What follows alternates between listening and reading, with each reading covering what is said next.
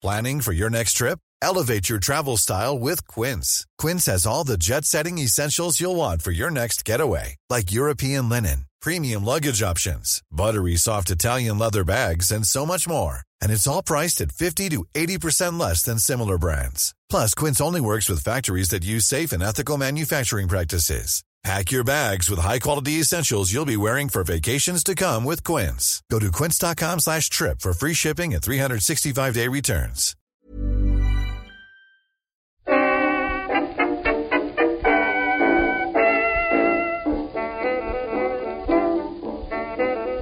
Muy buenas, amigas y amigos. Bienvenidas, bienvenidos una semana más al podcast Reload, programa sobre videojuegos que hacemos desde anightgames.com.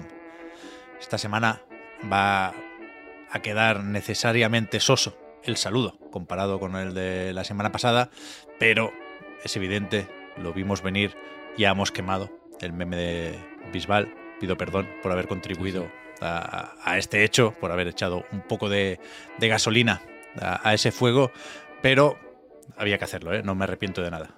Pero tú, tú no tuviste la culpa, fue Pedrerol, como siempre. en cualquier caso, eh, aunque sea este un saludo estándar, sirve para dar la bienvenida a este podcast a Víctor Martínez y a Juan T. Salas. ¿Qué tal estáis? Hola, hola. Hola, Pep, muy buenas. Es el primer middle name en 14 temporadas de Podcast Reload. Yo tengo un middle name, cabrón. Pero el primero que lo usa, quizás, puede ser. Es verdad, es verdad. No, no. ¿verdad? Me lo borras, el borrado de mi. No, no, no. de pero, mi, pido perdón. Del nombre, del nombre de mi padre, además. Pido perdón, además con, con, lo bonito que es Víctor Manuel, que no es uno de esos nombres completos que dices cuando te enfadas, ¿no? Para reñir. No, no, me gusta la, la sonoridad de Víctor es que, Manuel. Claro, mola porque si alguien se enfada conmigo y me llama Víctor Manuel, como que se me pone cara de chada, ¿sabes? De pronto. es nombre de artista, realmente, Víctor Manuel. Es verdad. De artista, de torero, de, de, de pintor, de líder de un culto. Los nombres castellanos así de, de, la meseta son un poco así. Sí, fenomenal. Joder, pues he empezado con mal pie el programa de esta semana y ya me jode porque todos son especiales para nosotros o intentamos que lo sean también para vosotros. Pero hoy hay que hablar de muchas cosas y de algunas muy importantes, como por ejemplo el lanzamiento de Honkai Star Rail. Está ya la, la, habéis visto venir, ¿eh? Ya no, no. Está, sí, sí, sí, sí, se veía está, venir. Están está muy sobados mis trucos, pero, pero he caído con el Honkai. Evidentemente, no sé si habrá tiempo de comentarlo o si merece la pena esperar un poco más, porque no, no me fío, pesar de los pesares, no me fío del todo de, de mi joyo, pero... ¿Hiciste reroll? No. Yo he visto que hay gente diciendo, he hecho reroll. Yo no sé lo que es, ¿eh? yo no he jugado, yo no he jugado, ¿eh? quiero, quiero hacerlo, ni, pero... Ni me, lo, ni me, lo, había planteado, claro. O sea, en principio, si, si no lo tengo mal entendido, esto ya se hacía con el Genshin ¿eh? y con, supongo que con, con, todos los gachapones, que la idea es ir creando cuentas, nuevos usuarios, quiero decir, hasta que eh, con las primeras tiradas te sale un personaje bueno. ¿Qué pasa? Que para poder hacer esas tiradas, para poder darle a, a, la manivela de las tragaperras, hay que hacer el tutorial primero. Y es un ratillo, ¿eh? Con lo cual no es tan fácil como start, reiniciar punto de control. Es un proceso de, de comío, de manual. Así que ni me lo planteo. No estás, no estás todavía ahí. No, no, no. La, y la verdad es que igual debería porque la, las primeras tiradas han sido una mierda de cuidado. Pero el, el arranque del juego, ya digo, a falta de ver cuántos peajes van a acabar metiendo aquí, es sorprendentemente bueno. Ya, ya, lo comentaré, si no hoy, otro día, pero, pero he caído y, y, voy a seguir un poco más de lo que me gustaría.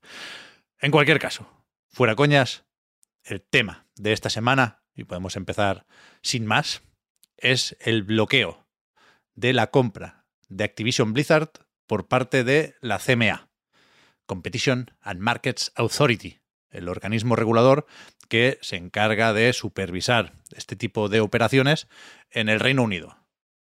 Y que, bueno, es uno de los tres grandes frentes que tenía abiertos Microsoft con, con este intento de fusión, junto con la Comisión Europea, se va a pronunciar el 22 de mayo y la Federal Trade Commission, que ya bueno, anunció o planteó su demanda y se tendrá que resolver esto en un juicio cuando toque.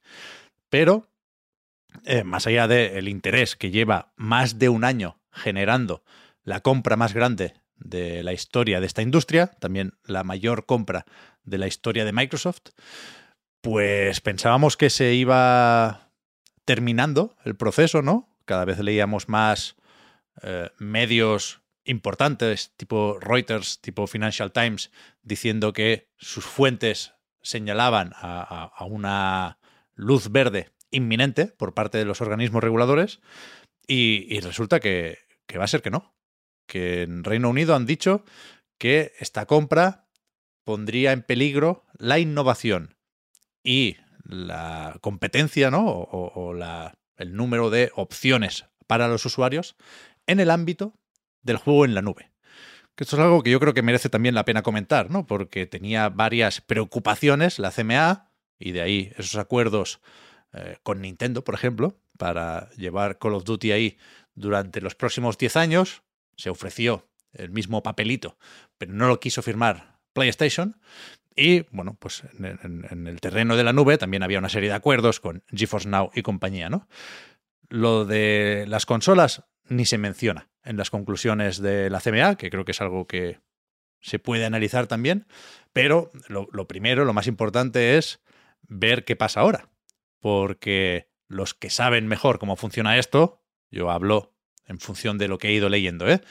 dicen que es un revés importante, que no necesariamente se contaba con este contratiempo, pero que no es el final de eh, este intento de compra, que se puede apelar. De hecho, Microsoft y Activision ya han dicho que lo van a hacer. Estaban Brad Smith, presidente de Microsoft, y Bobby Kotick, CEO de Activision Blizzard, bastante cabreados, claro, porque bueno, no sé si decir que son amenazas, pero en sus comunicados, aparte de decir que no comparten y no entienden la decisión de la CMA, pues dejan caer que no son buenas noticias para el Reino Unido en general, ¿no? Porque a lo mejor hay menos inversiones en un futuro, porque las compañías tecnológicas no se van a llevar muy bien con, la CMA, pero, pero no, no, no sé muy bien qué tenemos que pensar a partir de ahora. Quiero decir, supongo que no es momento de, de, sacar unas conclusiones definitivas, ¿no? En plan, bueno, ahora Phil Spencer tiene que buscarse otra editora para comprar. Ya veremos. Yo creo que eh, lo próximo va a ser insistir un poco más con esto. Pero, ¿qué, ¿qué fue lo primero? ¿Qué pensasteis cuando leísteis la noticia? Realmente yo creo que es sin duda ¿no? el, el, tema ¿no? de, de, la industria durante los últimos meses. Hablabas de más de un año, Pep, creo que son 15 meses ¿no? desde que salió la, la gran noticia ¿no? de que Microsoft compraba Activision, así de, de contundente. Y por lo menos los que igual no somos tan expertos en, en la industria como puede ser tú mismamente, eh, vamos un poco reaccionando eh, según surgen las noticias. ¿no? no nos podemos anticipar tanto igual, pero a mí por lo menos me sorprendió. Estábamos igual pensando en, en qué iban a decir desde Estados Unidos, no tanto desde Reino Unido. Y cuando surgió ayer por la tarde, yo además lo pude vivir eh, de primera mano dentro del grupo de la redacción, fue algo contundente. Incluso fuera de la prensa de videojuego, dentro de la prensa generalista, había también mucho movimiento, ¿no? De lo llamativo que fue y lo importante que, que es esta noticia. Mm, no sé al final en qué quedará todo esto, no, no puedo, no soy futurólogo, pero sin duda es algo llamativo. Hablabais en la recarga esta mañana, por ejemplo, de, de que se viene una segunda temporada, ¿no? De este, de este tema. y yo creo que antes sí que lo podíamos concebir como una especie de miniserie que harían en el futuro de cómo es esta compra y ahora sin duda sí que vamos a tener más, más episodios, o sea que bueno, seguiremos, seguiremos atentos. Y habrá que ver, mm, en fin, el 22 de mayo, que es la una de las siguientes fechas importantes habrá que ver qué pasa, porque lo mismo, o sea, esta sorpresa no nos la esperábamos, igual lo mismo la sorpresa del 22 tampoco. Es lo, es lo que lo que creemos, ¿no? Hmm. Y ahí ya se complicaría la cosa mm, muchísimo más de lo de, de, la, de la cuenta, yo creo. Eh, evidentemente la opción de que cualquier eh, organismo en realidad, no, no solo no la CMA en concreto, eh, cualquier eh, organismo regulador de este tipo se, opusiera y, que se opusiera por, la, por el juego en la nube, por ejemplo, que ha sido sorprendente entre comillas, en realidad, porque se ha mencionado mucho en, Sí, en, sí, sí. en estos meses. No ha sido en plan, wow, jugamos el, ¿no? La- el Joker del juego en la nube. No, no, no. Era una de las cartas que estaban sobre la mesa en todo momento. Eh, y, y también es una de las. Me, estoy, me estoy yendo un poco por las ramas, pero eh, es la típica. Es el típico motivo que. que yo no sé si los propios reguladores entienden del todo. Bueno, Brad Smith dice que no. Mm, es, la, es quizá la, par- la parte más, más abstracta ¿no? de, Sí, la- sí, de- sí. de todo esto. ¿no? no es un juego concreto, no es eh, algo tan específico como que Call of Duty no esté en PlayStation o que la versión para PlayStation de Call of Duty sea peor, que era... que puede parecer una chorrada, pero era el tipo de chorrada que hace que Microsoft ponga pasta en publicidad en Twitter para que te salga el, cada X, cada cinco tweets, un tweet con un vídeo de Phil Spencer diciendo que el Call of Duty de la Play va a ser igual de bueno que todos. Sí, sí. No, es- no sé si os ha salido esa, esa movida, pero a mí me salía todo el rato, como esta Sí, sí, entrevista. Sin parar. eh, No sé si era una entrevista fake o qué, como estas de que hacen ahora en TikTok y tal. Pero. Pero como que había eh, cosas muy concretas, ¿no? Mm, E incluso dentro de las que son más abiertas, yo que sé, la devaluación de. de X juegos por Game Pass, por ejemplo. o, o eso, o que eh, una parte importante de la, del público se quede sin acceso a tal y tal y tal juego, o que el mercado móvil de pronto estuviera demasiado copado por Microsoft o lo que sea. Y de pronto es el cloud gaming, que igual precisamente porque es más abstracto y más inasible y más inasible no porque esté solo en la nube, ¿no? sino porque todavía no se han definido bien mm, qué hace cada actor, mm, cuáles son los Mm. cómo se hacen las cosas, ¿no? Y, y el fracaso relativo de Stadia entiendo que, que tiene que ver también con eso, quiero decir, que no hay no es sota caballo y rey lo del juego en la nube, ¿no? Hay hasta que creo que no se ha llegado todavía a la propuesta que dé con la tecla, ¿no? Cuando- igual la, la que da en la tecla y populariza el juego en la nube es una que no nos vemos, seguramente sea una que no nos vemos ni venir, ¿no? Sí, sí, sí. Y quizá por eso, pensando en este asunto, eh, pues se me vino a la cabeza esto, que igual esa posibilidad, las, aunque parezcan más remotas y sean más difíciles de comentar quizá por eso, las posibilidades de que Microsoft tenga demasiado peso en el juego en la nube mm, dan más miedo porque las entiendes menos, quiero decir, ¿no? Estoy hablando aquí de, de cuando escuchas un ruido en casa y no sabes mm, lo que es, ¿sabes? Igual aquí se han escuchado ruidos, no se sabe exactamente lo que es y entonces ahí hay un miedo a que a- a- a permitir que se dé un paso sin entender exactamente cuáles van a ser las consecuencias porque hay pues eso, una pata específica que, que no se entiende del todo. Yo creo que ni Microsoft la entiende del todo, quiero decir. O sea, creo que es, eh, antes he dicho que la CMA no entiende esto, pero y ha sonado un poco mal. Posiblemente la, la reflexión correcta sea que como esta parte todavía no está bien definida del todo, eh, igual esto hace que sea más difícil que este tipo de pasos se den ahora y por parte de Microsoft en una compra como la de Activision, que es importante, pero posiblemente sea una dificultad que, yo qué sé, que Sony pudiera tener que enfrentar si se diera un, una compra similar por su parte, quiero decir. Sí, sí, sí. Yo después quiero volver a esto. ¿eh? Me interesa comentar también el, punto de vista de, de la CMA, que lo podéis consultar sin ningún tipo de registro. Es toda la información abierta, porque esto no deja de ser un organismo público. ¿eh? Pero yo creo que, que es interesante. Cuidado, no me gusta caer en teorías de la conspiración, porque es verdad que se puede ver lo de echar las culpas a la nube como una forma de no alinearse con nadie, ¿no? Si, si, si te quejas de la competencia en el terreno de las consolas, puede parecer que te estés alineando mucho con PlayStation, ¿no? Y la nube es efectivamente algo más abstracto también a nivel de marcas. Pero ya digo, yo tengo una opinión sobre esto, pero me, me, me interesa más, pues eso, acercarnos a los jueguicos, ¿no? Y pensar qué puede o qué debería hacer Microsoft ahora, ¿no? Yo creo que es evidente que van a seguir intentando eh, defender su postura respecto a la compra y por lo tanto tirar para adelante con esta adquisición de casi, vamos a recordar, 70 mil millones de dólares.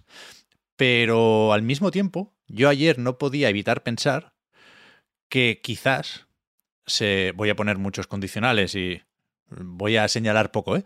pero que quizás se habían puesto demasiadas esperanzas en esta compra. Es decir, no en el sentido de que se dio por hecho que esto iba a suceder antes de lo necesario, porque creo que ninguno sabíamos cómo enfrentarnos a un proceso eh, regulador como el que estamos viviendo, sino que, creo, entendiendo perfectamente lo que tiene esto de golpe sobre la mesa, de golpe de efecto, de atajo en la hoja de ruta de, de, Microsoft con los videojuegos, en el Game Pass, evidentemente subiría de nivel toda esa apuesta en, en caso de incorporar el catálogo de Activision, Blizzard y King, cuidado, pero que pensando sobre todo en el presente, creo que se llegó a ver esto como una una adquisición o una ayuda imprescindible, ¿no? El futuro de Xbox tiene que pasar necesariamente por Call of Duty. Insisto, no quiero quitarle importancia a ese movimiento ¿eh? en caso de producirse, pero creo que eh, al pensar tanto en esto, se dejó de pensar un poco en lo que ya tiene Microsoft, ¿sabes? en, en, lo que cabe exigirle, si queréis verlo así, a los estudios de Bethesda, a The Collision, a The Initiative, a Playground.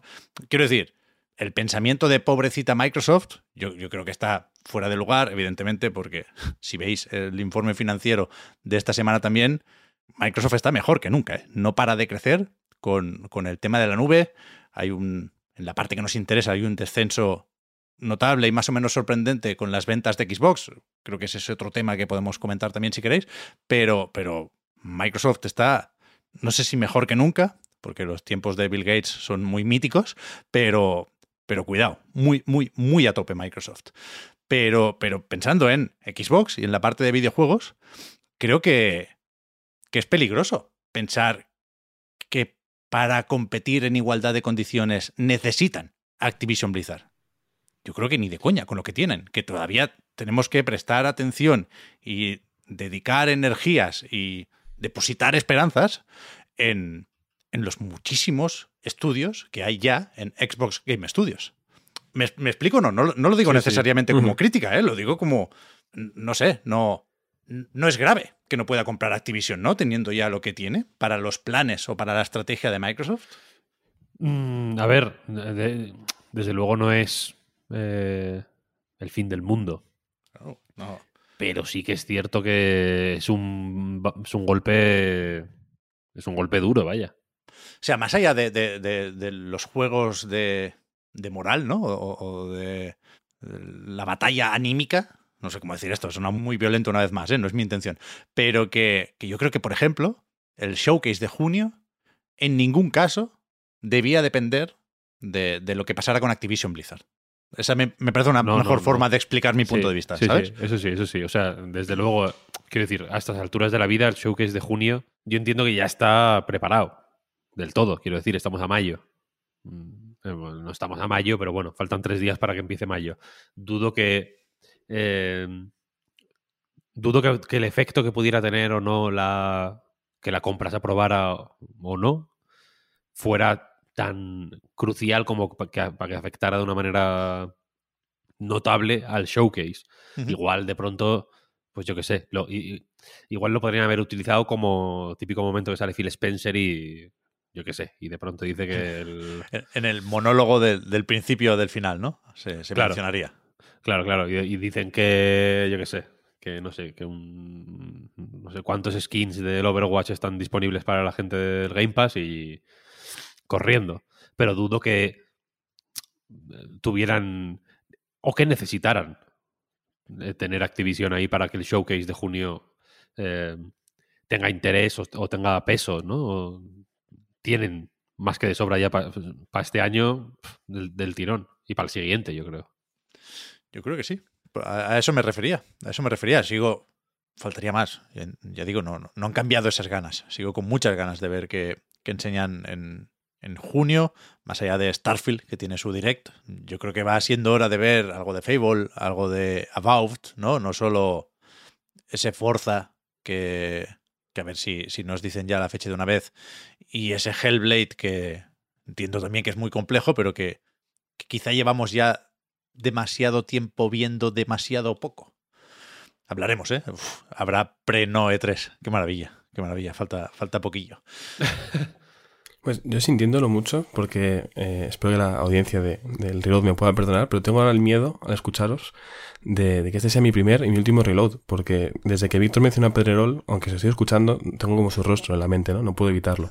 Y al, y al pensar Hombre, en, en... Es una cara muy, muy memorable. ¿eh? Sí, verdad que sí, es, es un rostro difícil de, de olvidar una vez lo, lo, tienes en mente.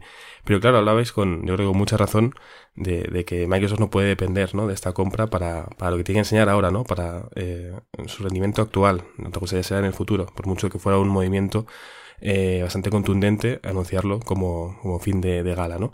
Eh, y claro, al pensar en Pererol, yo me acuerdo de, de, lo que es la prensa deportiva en general eh, aquí en España todos los años con el Real Madrid como gran empresa en este caso, como podría ser Microsoft. Todos los años hablando de un gran movimiento, eh, la compra más cara de la historia, como sería movimiento diferencial, poder traer a un jugador, véase Kylian Mbappé, carísimo, buenísimo, diferencial lo puedo entender, pero claro, al final hay que rendir antes de que llegue este gran fichaje, ¿no? Hay que llegar a junio y que la gente esté contenta. Los aficionados de Microsoft, la prensa, el videojuego también, tiene que exigirle a Microsoft que, que, rinda con lo que tiene, más allá de que luego pueda hacer un movimiento tan histórico y diferencial como puede ser una compra eh, mil millonaria. Es, es complicado, ya digo, ¿eh? pensando en lo que viene después del showcase de junio, porque necesariamente va para largo ahora lo de, lo de Activision Blizzard. Pero es, es difícil especular con lo que sabemos, ¿eh? porque ni siquiera los expertos o los analistas se ponen de acuerdo. Había un artículo en Games Industry donde, pues bueno, había un poco de todo, ¿no? Gente que decía que eh, esto es una sorpresa porque se daba por hecho el beneplácito de la CMA, otros no lo tenían tan claro. Hay muchas cuestiones en relación al, al tema de la nube, ¿no? Entendido como la razón para bloquear este acuerdo y, y yo evidentemente no, no, no, sé si es justa la decisión, ¿no? ¿no? No sé cómo ha sido la investigación, sí sé, y, y me parece conveniente dejarlo claro siempre, ¿eh? que ha sido exhaustiva, porque aquí hemos leído muchos PDFs, ¿no? Joder, y largos, ¿eh? Y largos. Sí, sí, cientos de páginas, con respuestas y tomas y dacas, y yo creo que lo de simplificar en exceso las cosas al decir que estos son una panda de viejos que no entienden cómo funcionan los videojuegos en general y los videojuegos en la nube en particular, me parece simplista. Pero, al mismo tiempo, también creo que son razonables las dudas que se generan en relación a lo hipotético, ¿no? De, de, mucho de lo que se escribe en esas conclusiones de la CMA. Y creo que es complicado hablar de la nube porque, lo siento mucho, a día de hoy nos importa lo justo, ¿no? Y, cuando pensamos en la nube, lo primero que nos viene a la cabeza es Stadia. Todavía, a día de hoy, aunque la cuota de mercado de Microsoft puede ser de un 60 o un 70%, decían en, en estos informes, porque es lo que propone Game Pass en ese sentido, ¿no? Y ahí está mi duda, joder. No sé si el mercado, ese nuevo mercado que dice la CMA que hay que proteger porque con este casi monopolio eh, se, se, podría asfixiar, yo no tengo claro que, que, sea la nube, el mercado. A mí me parece que el mercado es el de los servicios de suscripción. No sé si me explico, que es algo que sí. también tiene en cuenta y que estudiaba y analiza la, la CMA. ¿eh? No, no, recuerdo cómo lo llaman, es más o menos gracioso. Multigame Subscription Service, algo así. Pero que, que yo creo que, a saber qué pasan 10 años, ¿eh? por supuesto, cambian muy deprisa eh, los videojuegos. Pero me da la sensación que, que, el de la nube no es un mercado naciente. Que nació, en todo caso, con Gaikai y con OnLive hace ya unos cuantos años.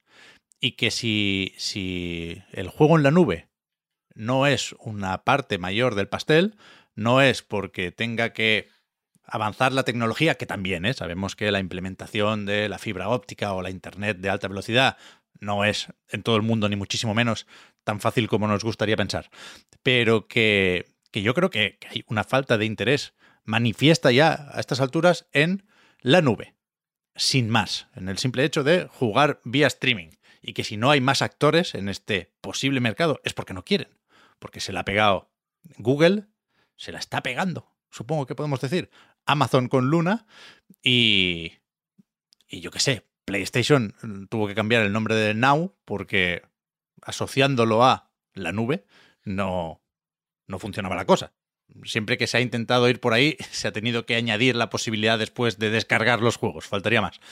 Pero lo que quiero decir es que en el caso de Microsoft o en el caso del Game Pass, creo que la nube cuelga del Game Pass. No el Game Pass cuelga de la nube, ¿sabes? Y, a mí me parece que la pelea, que de alguna forma la tiene en cuenta la CMA, repito, va a estar con las suscripciones. Es decir, Netflix va a apostar por la nube porque va a apostar por los juegos en su catálogo de suscripción.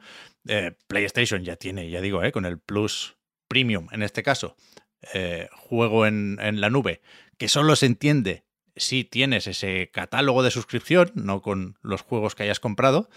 Y, y creo que, que si hay que fijarse en algo para decidir hasta qué punto podríamos ver aquí una reducción sustancial de la competencia, hay que mirar el Game Pass, no el cloud. Mm, no, no me parece una tontería esto que dices, la verdad. Aunque. Aunque sí creo que van un poco mm, de la mano.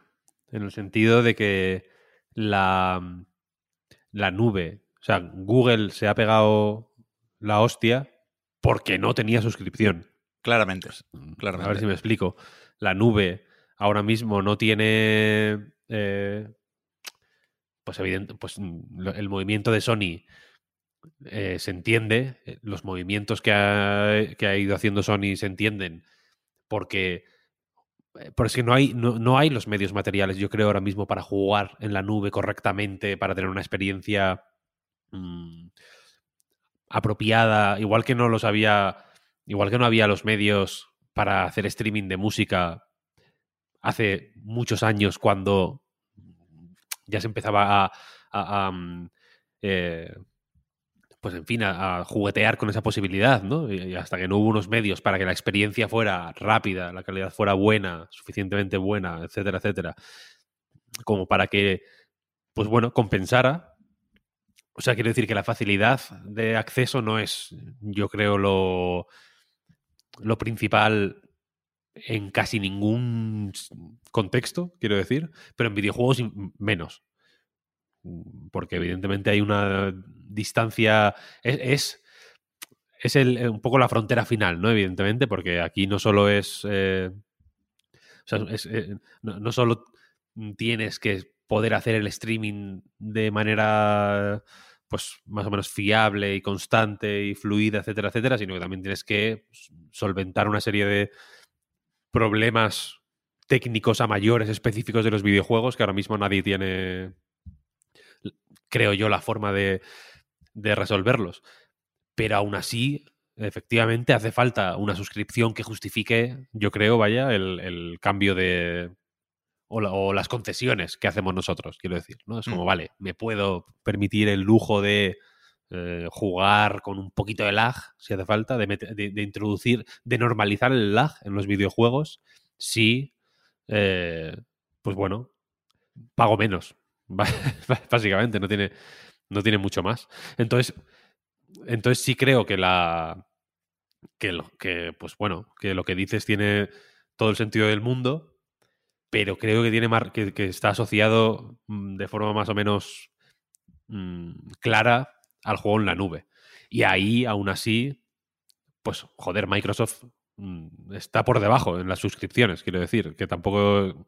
ta- Que, yo entiendo que el énfasis se haga en la nube porque eh, tienen más eh, control sobre eso o tienen un- una mayor dominancia en ese campo que en las suscripciones, donde, insisto, según las cifras de PlayStation, vaya, eh, todavía, todavía hay- hay bastante distancia entre PlayStation Plus y Game Pass, incluso. ¿eh? Bueno, pues un poco trampa eso, ¿eh? Porque, o sea, Game Pass habría que compararlo, si quisiéramos intentar comparar manzanas con manzanas, con el Plus Extra. Es verdad que si tuviéramos las cifras del Gold, podríamos hacer ahí una suma y, y- y- y veríamos la, la alternativa, ¿eh? Pero bueno, sí, sí es evidente que, que a día de hoy Game Pass nos, no está fagocitando a la competencia, eso es verdad. Claro, por eso, que la cuando llegue el momento, y aquí yo entiendo que, que de nuevo hay que pensar a medio, largo plazo. Y que hay que hacer un poco de... O sea, esto no es una ciencia, quiero decir, la- lo que diga la CMA no es, o la Federal Trade Commission, o, o, o San Pito Pato, quiero decir, no es una... no, es, no es ciencia, no es matemática. Son interpretaciones y... Y bueno, y, y cábalas y, y un poco futurología Claro. que, que bueno, que siempre, que siempre, eh, siempre está ahí presente la posibilidad de, bueno, pues de pasarse de precavido o de pasarse de descuidado y de liarla por cualquier, por cualquier sitio. Sé que insisto mucho en esta idea, pero es que la- creo que es importante tenerlo en cuenta, que no, que, que no es eh, ma- ma- matemática. Claro, claro, En, y- en ese y- sentido es una cosa humana y subjetiva, de que depende de, lo, de las subjetividades de, de lo que opine la CMA. Que, que a nosotros nos puede pillar de nuevas, pero, pero funcionan así los organismos reguladores, necesariamente, ¿no? Tú, tú eh, legislas o tomas decisiones pensando en evitar o prevenir lo que pueda llegar a suceder. O sea, no. Por, por cojones, tienes que, que intentar adivinar un poco o predecir el futuro, ¿no? Y, y Sí, sí. insisto, la CMA ya ha bloqueado otras compras de empresas tecnológicas importantes, como lo de Nvidia con ARM o lo de Facebook con, nunca sé, o Meta, nunca sé decirlo, eh, Giphy, Giphy, lo, lo de los sí. GIF, vaya. O sea, Sí, esas sí. dos se tumbaron concretamente en Reino Unido. Así que no, no sé. Es- Es verdad que, que seguramente no es tan fácil apelar esta decisión, aunque también es verdad que, que quizás por, por ser juegos y catálogos se puede llegar a pensar en alguna concesión más. Es algo que hemos leído también estos días, ¿no? Que parece que todavía hay un turno de réplica, que todavía puede plantear algún escenario más Microsoft para intentar que la CMA cambie de opinión. Y aquí, pues hemos leído un poco de todo, ¿eh? desde lo que comentábamos, creo, en la recarga activa, Víctor, de Pacter diciendo que se puede no poner el Call of Duty en Game Pass solo en Reino Unido, pero no, no lo sé, no, no, no sé qué puede pasar a partir de aquí. Y, y ya digo, puedo llegar a entender, no, sé hasta qué punto es sano que esto nos afecte anímicamente, ¿eh? pero desde luego había en la comunidad de Xbox, por razones varias, supongo, ganas o esperanzas o ilusión con esto. Al final es una demostración de fuerza bestial y de confianza también bestial. Si esto se acaba por no producir, aunque seguirán insistiendo, yo creo que no es el final de ninguna manera, ¿no? Que hay que, joder, justo ahora que por fin llega Starfield, hay que confiar en lo que hay en Xbox Game Studios, ya digo. Sí, a ver, eh, quiero decir.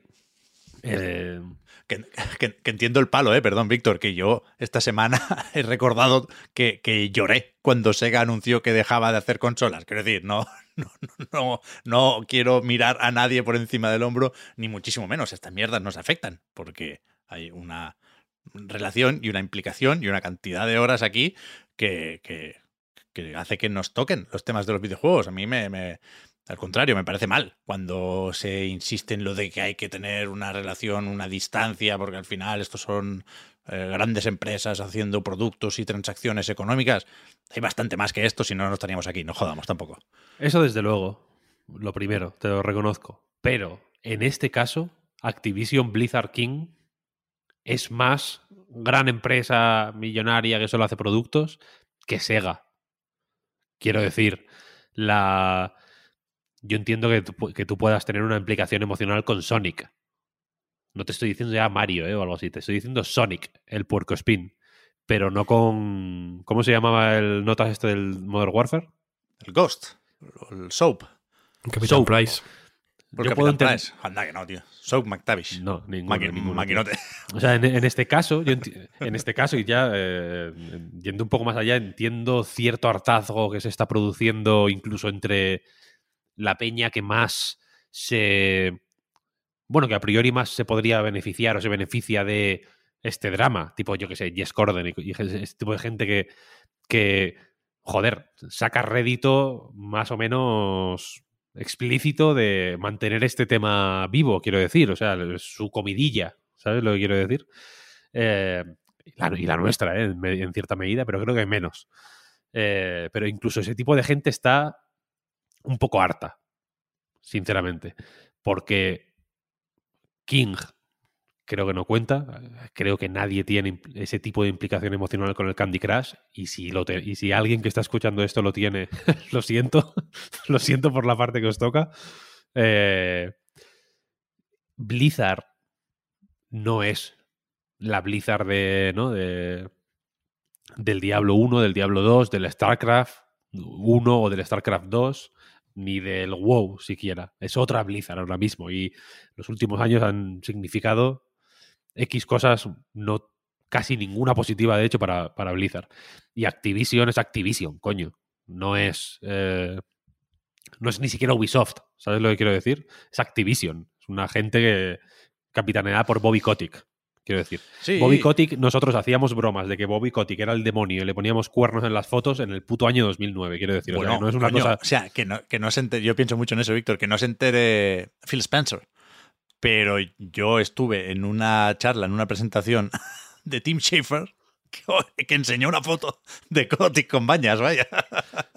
Por eso que, es Activision también. Entonces, en este caso, la implicación, o sea, la, yo a, a, mí por lo menos, si queréis que hablen mm, para no cargarle mierdas a nadie, a mí personalmente me cansa más este tema por eso, porque el único quiero decir, me da lo mismo que Activision esté dentro o fuera de Microsoft, que es, una cosa, es un power move que, que, en este caso sí que creo que es únicamente económico y que, y que es y que representa de alguna forma el tribalismo más tóxico de esta guerra de consolas un poco penosa que hay ahora entre, entre Xbox y PlayStation y demás, porque no es comprar, insisto, ni siquiera Ubisoft, que que dentro de que es Ubisoft y que de que jajaja, Ubisoft, tal, no sé qué, no sé cuál, pues sus juegos tienen un punto de, de, de, de creatividad bastante más pronunciado que, los, que, que, ningún Call of Duty, lo siento, de los últimos años, porque son todos muy malos. Y me importa bien poco ahora mismo en este contexto lo mucho que se juega el Warzone. Guay, se juega muchísimo, perfecto.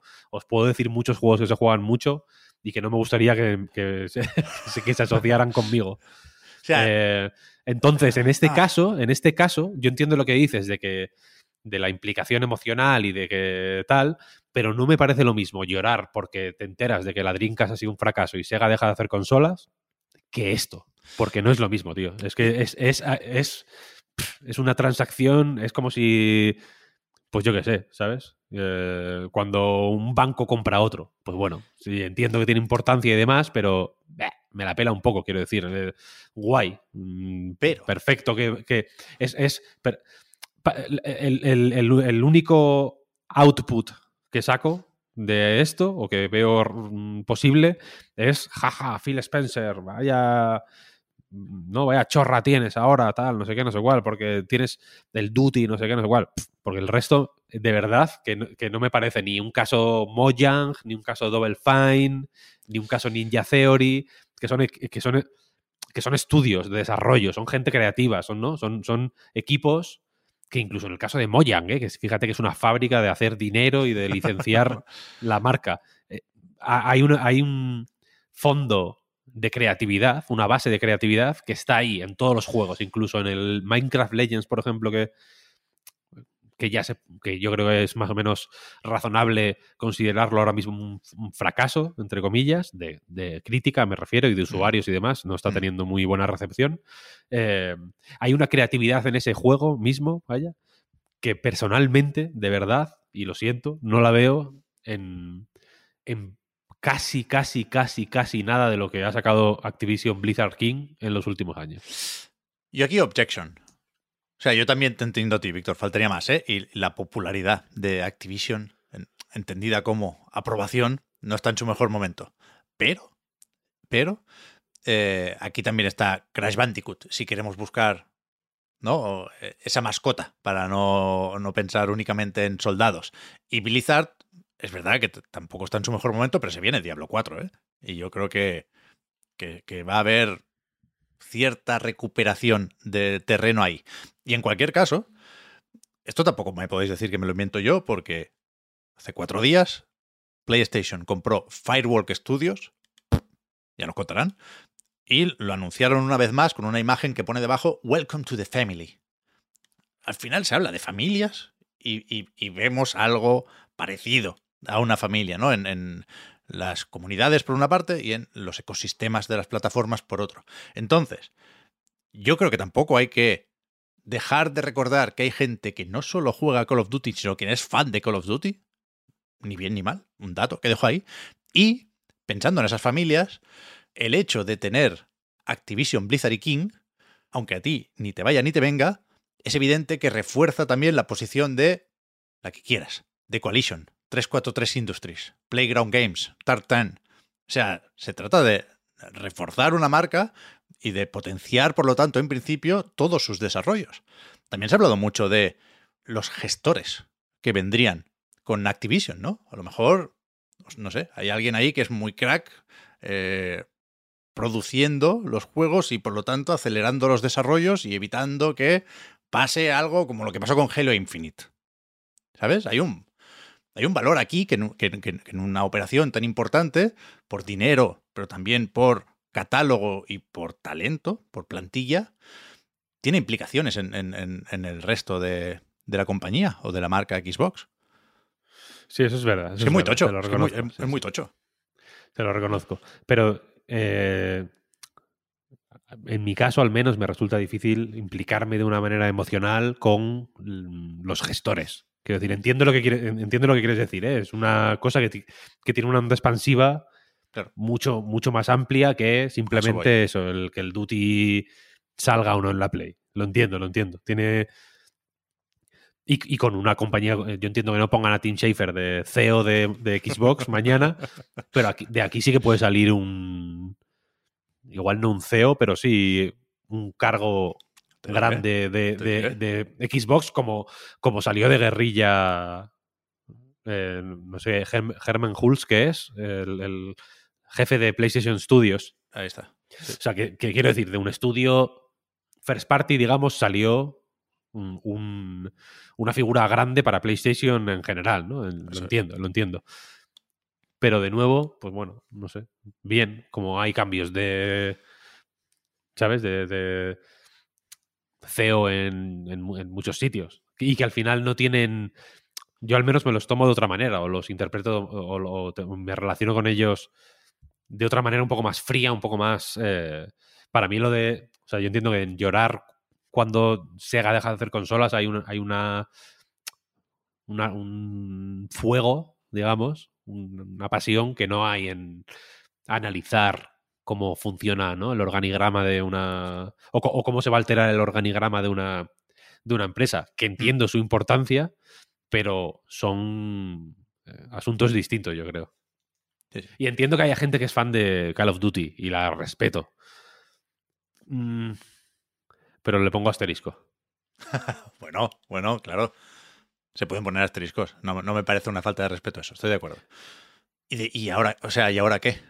La, pregunta que nos hacemos, ¿hay algún feeling o es, tirar una moneda al aire? ¿no? No, no, vamos a intentar engañar a nadie eh, dando a entender que sabemos qué va a decir la Comisión Europea, qué va a pasar con la demanda de la Federal Trade Commission.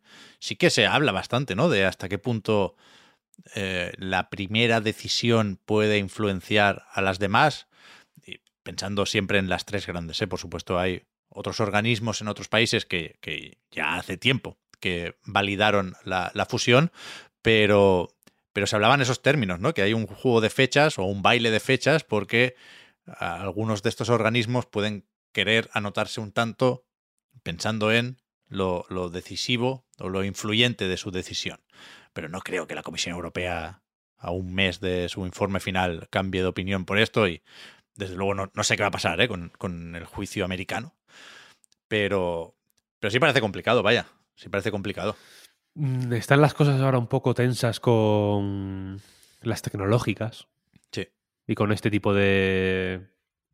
O sea que la lupa está de otra manera. Yo creo que la Federal, la Federal Trade Commission no querrá desdecirse con otras decisiones que ha tomado antes o con otras, ¿no? O sea, como que eh, la situación está un poco más tensa y para justificar cualquier cosa, cualquier paso en una dirección u otra, tienen que hacer joder, tienen que, hay mucha retórica ahí que, desplegar, ¿no? Entiendo. Entonces hay que, hay que explicarlo de una manera suficientemente convincente y, que esté suficientemente blindada como para que no le puedan decir, hostia, pero eh, a mí me dijiste tal y a este le dices no sé qué.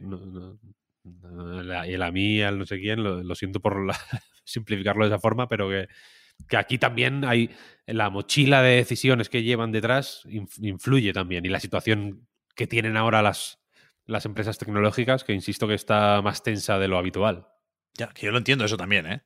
Cuidado, que no sé hasta qué punto van a pagar justos por pecadores, pero que es Microsoft, ¿eh? Y que estamos en tiempos de IAS. Hostia, no sé. No sé. Hostia. no, no, no, Yo a veces que, me, me, siento superado, quiero decir. Que aquí venimos a hablar de los jueguicos. Nunca hemos escondido que algunos temas nos vienen grandes o se nos escapan un poquitín. Pero a mí sí me da, sin, sin, sin, sin caer en el rollo asusta viejas, a mí sí me da cierto miedo el, poder que puedan llegar a acumular de algunas grandes tecnológicas. Que seguramente no viene de Call of Duty y Candy Crush, seguramente, ¿eh?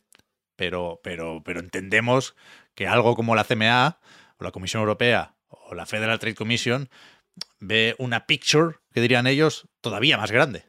Hmm, sí, sí. En 4D un poco, ¿no? Porque se extiende también en el tiempo. Claro, claro, claro. Por eso necesitamos el E3, porque ahí nos encerramos y ahí no nos raya nadie, hombre. Ahí son solo, E3 tranquilamente. Claro, claro. Miyazaki enseñando el Armored Core y diciendo, hostia, mirad esto, mirad esto. Claro, si ahí se empezó... como las chispas, las chispas del jetpack. Se empezaban las conferencias de Microsoft con 10 minutitos de la campaña del Duty y nadie se quejaba. y todos están amigos, ¿no? fenomenal, fenomenal, fenomenal. Ya, Eran tiempos más, eran tiempos más fáciles. Buenos tiempos. Yo creo que todo va a salir bien, ¿eh? A pesar de todo. O sea, no, no necesariamente entendiendo bien cómo acabarán comprando esto, que insisto, no tengo ni idea de lo que va a pasar, pero sí que estoy medio optimista últimamente con los juegos.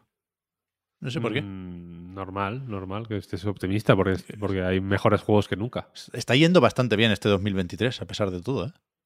¿De juegos? Sí. Mm. Yo tengo mis. o sea, faltan cosas, ¿eh? Faltan cosas. Pero yo estoy jugando muchas horas, vaya. Sí, sí, sí. A ver, han salido mil cosas estupendas, ¿eh? Hay, hay juegos fenomenales, desde luego. Ya, ya disponibles y en camino. Yo tengo este año marcado en el calendario un montón de fechas, ¿eh? Sí, sí, sí, sí. Insisto que estamos a las puertas de un Zelda nuevo. Hombre, es que... que... se dice pronto, ¿eh? Parece que el Tears of the Kingdom. Como que. Yo tengo una sensación rara, como que no. Como que el Tears of the Kingdom es. Está siendo menos acontecimiento que Breath of the Wild, de alguna forma. Pero es un Zelda nuevo, ¿eh? Que es una cosa que en su momento. Ah. Hostia, tiembla Roma. Sí, sí, sí, sí, sí, sí. Tenemos un, Diablo, un Final Fantasy, un Street Fighter. Street Fighter. El padrino de los videojuegos. ¿Sabes? Street Fighter, ¿eh? Cuidado, cuidado. ¿Cómo, suena, eh? Dices Street Fighter y suena como, ¿sabes? Guerra y paz. Como una cosa Ana Karenina. Una cosa seria. ¿Sabes? Hostia. en realidad este año va a ser, es verdad, va a ser pepino. El Spider-Man 2 yo le tengo unas ganas bastante flipantes. yo ¿eh? también te diré. Lo tengo que reconocer. Y, y Starfield, y Starfield, ojo, que. Claro, claro, claro. yo tengo la sensación también, y a ver si. Voy, voy lanzando mis sensaciones aquí sin mucho. Sin mucha más pretensión para ver si alguien las coge y dice, hostia, yo también tengo la sensación. Pero tengo la sensación desde que, desde que se anunció, desde que se vio ese vídeo con la peña, con Todd Howard ahí como diciendo, hostia, qué ganas tenemos de que salga el juego, tal, no sé qué. Y se vio como a un fulano jugando detrás. Como que de manera vicaria hemos jugado todos ya. Como que ya no te voy a decir que no lo esperemos, pero como que le hemos dado un mordisco. No, igual no estamos, no hemos comido el menú completo, no estamos saciados, pero como que nos han dado a, probar un bocado. y, y, como que ya nos la suda el Starfield. Pero es el Starfield, ¿eh? Que, es, que no es The Elder Scrolls 6, pero igual es The Elder Scrolls 5 y medio. Sí, sí. Bueno, Porque, hostia, eso va a ser una cosa morrocotuda. ¿eh? sí, sí, bueno, algo raro tendría que pasar, ¿no? Para que no acabara compartiendo mesa con eso, Elder Scrolls y Fallout. Sí, claro, claro. Por, y, y, ve- y vete a saber si. si o sea, superándolos en el sentido de que. De que, bueno, Fallout ha tenido un. Un semitropiezo y un tropiezo más o menos claro. Sí, yo creo que sí. Según si te gusta más el 4 o el 76, ¿eh? Pero por, ahí van un poco las cosas. Eh, y Skyrim igual ya ha estomagado. Lo siento, pero muchos años. Siendo, siendo como es una obra maestra total, ¿eh? A mí es un juego que me, que me, que me chifla, que me vuelve loco. Eh, entonces este como que de pronto lo veo un... No sé, le veo una ambición y una... Un alcance y... Y, como, no sé, lo veo, lo veo tocho. me, da vibraciones de, tocho de una manera que no podemos esperarnos. Sí, sí, sí, estoy de acuerdo. He divagado un poquitín aquí, ¿eh? Perdón, porque estaba intentando hacer tiempo, porque estaba convencido de que quería decir algo más sobre la CMA y el acuerdo y Activision Blizzard, pero no me viene. Así que me quedo más o menos tranquilo, cuidado, porque, por supuesto, volveremos como mínimo un par o tres de veces a este tema, ¿eh? Pero no sé si habéis leído o habéis pensado algo que se pueda comentar también aquí sobre eso vosotros. Juan. Yo la verdad que no, más allá de todo lo que habéis comentado, eh, estoy seguro además de que es un tema que nos acompañará durante bastantes meses. Es cierto que pronto, ¿no? En mayo ya habrá alguna resolución nueva que nos permita eh, recuperarlo eh, a corto plazo. Pero vaya, es, es básicamente lo que hablabais, aunque haya un componente eh, racional, que ahí estoy de acuerdo con, con Víctor, ¿no? Que hay una parte muy de lo- los empresarios, los dineros y, grandes movimientos que, que seguramente protagonizarán muchas recargas activas en el futuro el componente emocional es tan fuerte que, que sin duda es un tema que nos acompañará hasta que se resuelva, ¿no? Sea como sea. Eh, evidentemente aquí no somos futurólogos, entonces no, no, no tengo ni idea de por dónde nos llevará, pero vamos, estoy seguro que lo iremos abordando según sucedan las cosas. Yo le diría a Phil Spencer una cosa. La compra de Activision Blizzard, al final, pase lo que pase, son los amigos que hicimos por el camino. Eso es verdad, ¿eh? Entonces, hay que pensar, yo creo- hay que quedarse con eso. Y no sé si los enemigos también, ¿eh, Víctor? No hay enemigos, no hay enemigos aquí. Son todos amigos. Y Si sale, si sale mal la compra, ¿se queda sin amigos o cómo? Pregúntaselo. No, quiero decir que pre- pregúntaselo ya ni siquiera a, a Jim Ryan, que también, sino a Lulu Chen me sirve. Ahí o sea, hay gente picada. A Brad Smith. Brad Smith está enfadadísimo. Está muy enfadado, eso es verdad. eso es verdad. enfadadísimo. Es el presidente de Microsoft, ¿eh? es una persona que, que yo, eh, desde mi casa, con el Windows 11, preferiría que no estuviera enfadado.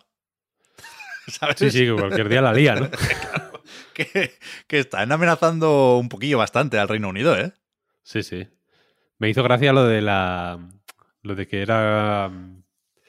La traducción va a ser un poco libre, pero era como que le hacían un flaco favor a la ciudadanía británica. Claro, Ahora eh, usaban la palabra citizenship. claro. Que- que Nada hay- menos, ¿eh? No, no a los gamers. Aquí ya no. Ya no estamos hablando de gamers. Por eso te digo, Pep, que ni siquiera. que esto ya no es emocional. No, no son los gamers. Por eso, por son eso. que- que no- Los ciudadanos. Claro que no sé hasta qué punto hay aquí una, un llamamiento a alterar el orden público, pero que decía también Brad Smith que por si acaso recuerde el Reino Unido que tienen acuerdos con Microsoft en materia de ciberseguridad. En plan, Brad Smith, afloja, ¿no? También. O sea, Cuidado que. apela, pero afloja, ¿sabes? Cuidado No sé. que le abrimos la puerta a los rusos, ¿eh? Es que es bestia, es bestia. Pero vaya, yo, yo creo que sí, que veremos algunas relaciones cambiar, aunque sea un poquitín. Pero bueno, ya. Por eso decía al principio lo de que igual es pronto para sacar ese tipo de conclusiones. ¿eh? Ha coincidido todo esto con, con los informes financieros. Hablábamos de Microsoft, donde creo que hay buenas y malas noticias en función de si miras los cerca de mil millones que se han facturado con suscripciones de juegos. ¿eh? No, no hablamos aquí ni, ni de Windows, ni de Office, ni de nada de eso. Pero está el, el- descenso ese del 30% en las ventas de Xbox. Dicen que porque hace un año comparamos cada trimestre con el mismo del periodo anterior, ¿eh? Eh, había más oferta. No sé si tienen ahí problemas de escasez, si las fábricas están dando prioridad a otros productos o si están guardando cajas para hacer packs con el Starfield, pero me parece mucho, un 30%. Sobre todo, viendo, y, y- aquí no, no, no tengo hoy ningún discurso sobre el momentum, ¿eh? creo que todo esto es demasiado circunstancial como para intentar analizarlo desde ese punto de vista, pero coincide esto con unas ventas destacadísimas de, de PlayStation 5, ¿no? 6,3 millones el último trimestre. Nunca nadie había vendido tantas consolas entre enero y marzo. Con esto se cumple la previsión para todo el año fiscal, 19 millones de consolas. Cuidado, es una cifra que hace muy, muy poquito era impensable o parecía imposible.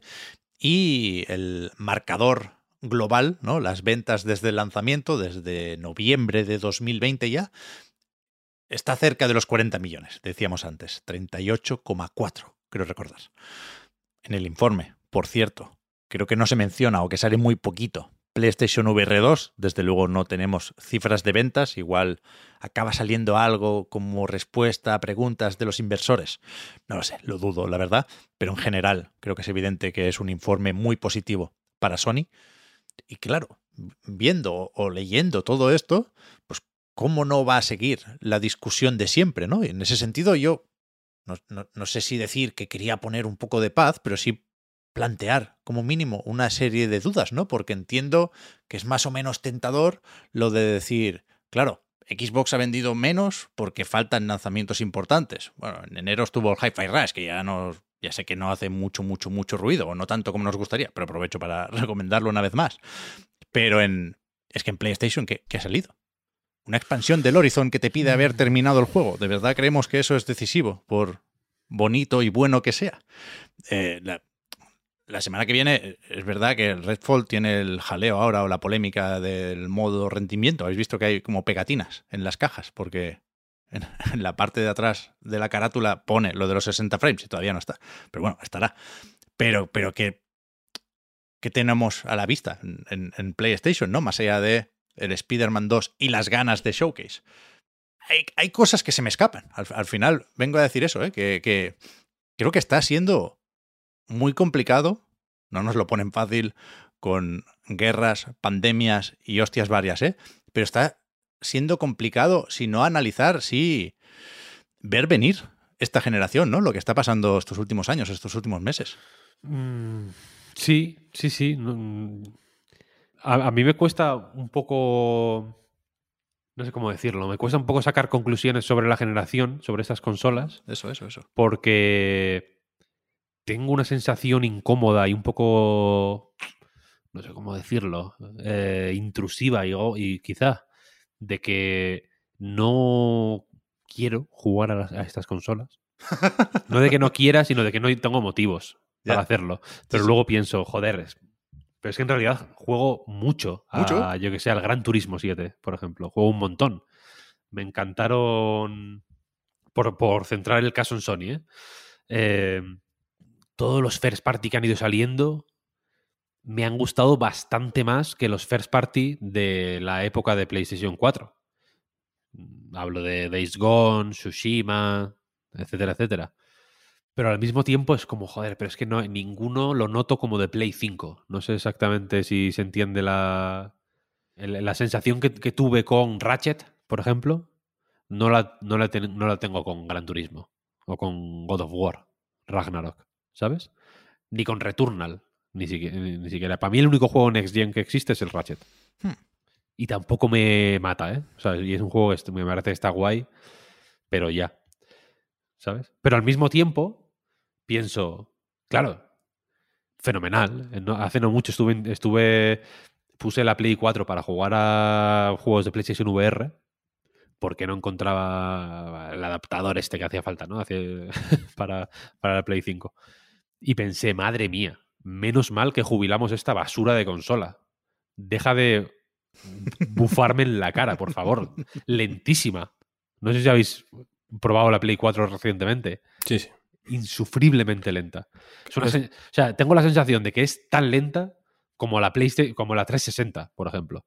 Que es lenta, pero de, de- de una manera mortal, ¿eh? Entonces pienso, joder, es que en realidad, bueno, pues eh, es infinitamente mejor. Y lo mismo con la Xbox, ¿eh? La Xbox One tenía eh, su- sus propios problemas, pero compartía con, con Play 4 que era lenta como el, infierno. No sé cómo manipulábamos esas consolas. ¿Os acordáis de esa época? ¿Cómo, cómo hacíamos para, para sobrevivir de esa manera? Hay, hay todavía quien, quien vive y quienes vivimos en esa época. Es decir, al final. eh, claro, eh, mucha, mucha Nos- gente. claro, nos, atontaban los tiempos de carga. creo mucha, yo. mucha gente, esa es la cuestión. Muchísima gente está ahí. Entonces, pues bueno, desde esa posición, pues pienso, vale, en realidad es que, pues sí, me renta, me renta. Hay, Claro. y, y hay que hacer un poco de, supongo, de tener fe, ¿sabes? En, que los próximos meses y los próximos años, la, la, la, la segunda mitad de la vida de estas máquinas va a ser pues como se espera de la segunda mitad de vida de cualquier consola, ¿no? Con los juegos más avanzados, más los que exprimen más el hardware, etcétera, etcétera. Suele ser ahí donde están los pesos pesados, en todos los casos. En Wii U incluso, que fijaos, si hablo de una consola pocha, la pobre, estaba el Breath of the Wild, ¿eh? En la segunda mitad, que, lo, que es de Switch, efectivamente, pero para Illo Juan no. la cuestión es que el... Joder, que, que entiendo que, que es un poco injusto también para estas consolas sen- juzgar a- a- en base a lo que hemos tenido hasta ahora, ¿no? Y siempre es como, bueno, es que la Play 4 también fue una mierda los primeros años.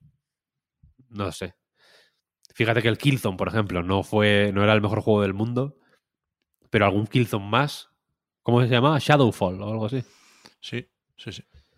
Eh, algún Killzone más, igual habría. Igual habría ido bien. Yo creo que sí. Yo, yo, yo creo que eso sí lo podemos atribuir a la pandemia. ¿eh? A mí me, me preocupa, no, pero, pero sí me tiene más desconcertado la falta de lanzamientos más o menos cercanos en el horizonte. Porque uno te puede decir el. Yo qué sé. El About y otro te puede decir el Wolverine, ¿eh? pero no creo que los veamos en el próximo año. Y me preocupa más eso que lo que ha habido hasta ahora, que sí tiene que estar súper, súper, súper condicionado por el tema de, de la COVID. ¿eh? Bueno, a ver qué. A ver qué nos depara, ¿no? El, Sí. ¿Qué tienen preparado para nosotros los dioses del videojuego? Eso es. Es verdad que, joder, no sé si ha quedado esto un, poco confuso, pero desde luego refleja cómo, cómo estoy yo estos días. Eh, lo de la CMA es verdad que, fue un impacto tan grande, también habría sido un impacto en el otro sentido, ¿eh? si, si se encarrilara la compra. Pero que, que estoy como medio aturdido, que no... Hay cosas que- que no, que no acabo de entender o que no sé cómo justificar y le voy dando vueltas y vueltas sin necesariamente llegar a ninguna parte. Le pones aquí los informes financieros y los numeritos para arriba y para abajo o, o- o la falta de tres, todas estas cosas que hemos, que hemos ido tocando este ratito y ya, ya te quedas loco del todo. Pero hay algo más que, que, que merezca la pena repasar. El sindicato este de Sega, veremos en, en qué acaba, ¿no? El Sonicato. El sindicato está bien, tiene un nombre mucho más raro, a, a X o algo así. Por sus, por sus Mm, siglas. A ver, la vida, la vida ha seguido. Quiero decir, Sí, sí, El- sí, sí. la- ha habido fechas de lanzamiento, se han presentado juegos. La- la- sigue, sigue, sigue habiendo cosas, quiero decir, ¿no? Lo, lo único que de Construct Team presentó un juego. Una mención rápida, vaya. Em, pero. Pero es que este asunto, efectivamente, eh, es de los que. De los que no. Notas un temblor que te da a pensar que ha pasado algo muy lejos, pero que no sabes exactamente qué es ni, ni cómo interpretarlo, ¿no? Como es un. Es, eh, yo, me. O sea, me. No me, no me parece mal eh, de- refocilarnos un poco en estas sensaciones vagas y, Sí, y- raras que tenemos. ¿eh? Creo que, creo que a mí me gusta, a mí me gusta. entre todos, poco a poco, ¿no? Porque nosotros decimos esta tontería, otro dice otra, otro dice tal, no sé, y poquito a poco yo creo que vamos a ir haciendo la, el puzzle completo. Sí, sí, ¿sabes? sí, sí. Di- DiCaprio señalando. Hay que, hay que buscar eso. Sí, ¿no? en plan, esta, esta, Esas- ahí, esas- esa es. Esas complicidades, ese. eh, no, no sabía es. decirlo, pero en eso pensaba yo también. Eso es, eso es, eso es, efectivamente. Sí, sí, sí, sí. Pues buscando lo de intentar eh, centrarnos, como digo, después de la perturbación en la fuerza, hemos colado también en el podcast Reload de esta semana. Os pensabais que era un anuncio, pero no. Una entrevista.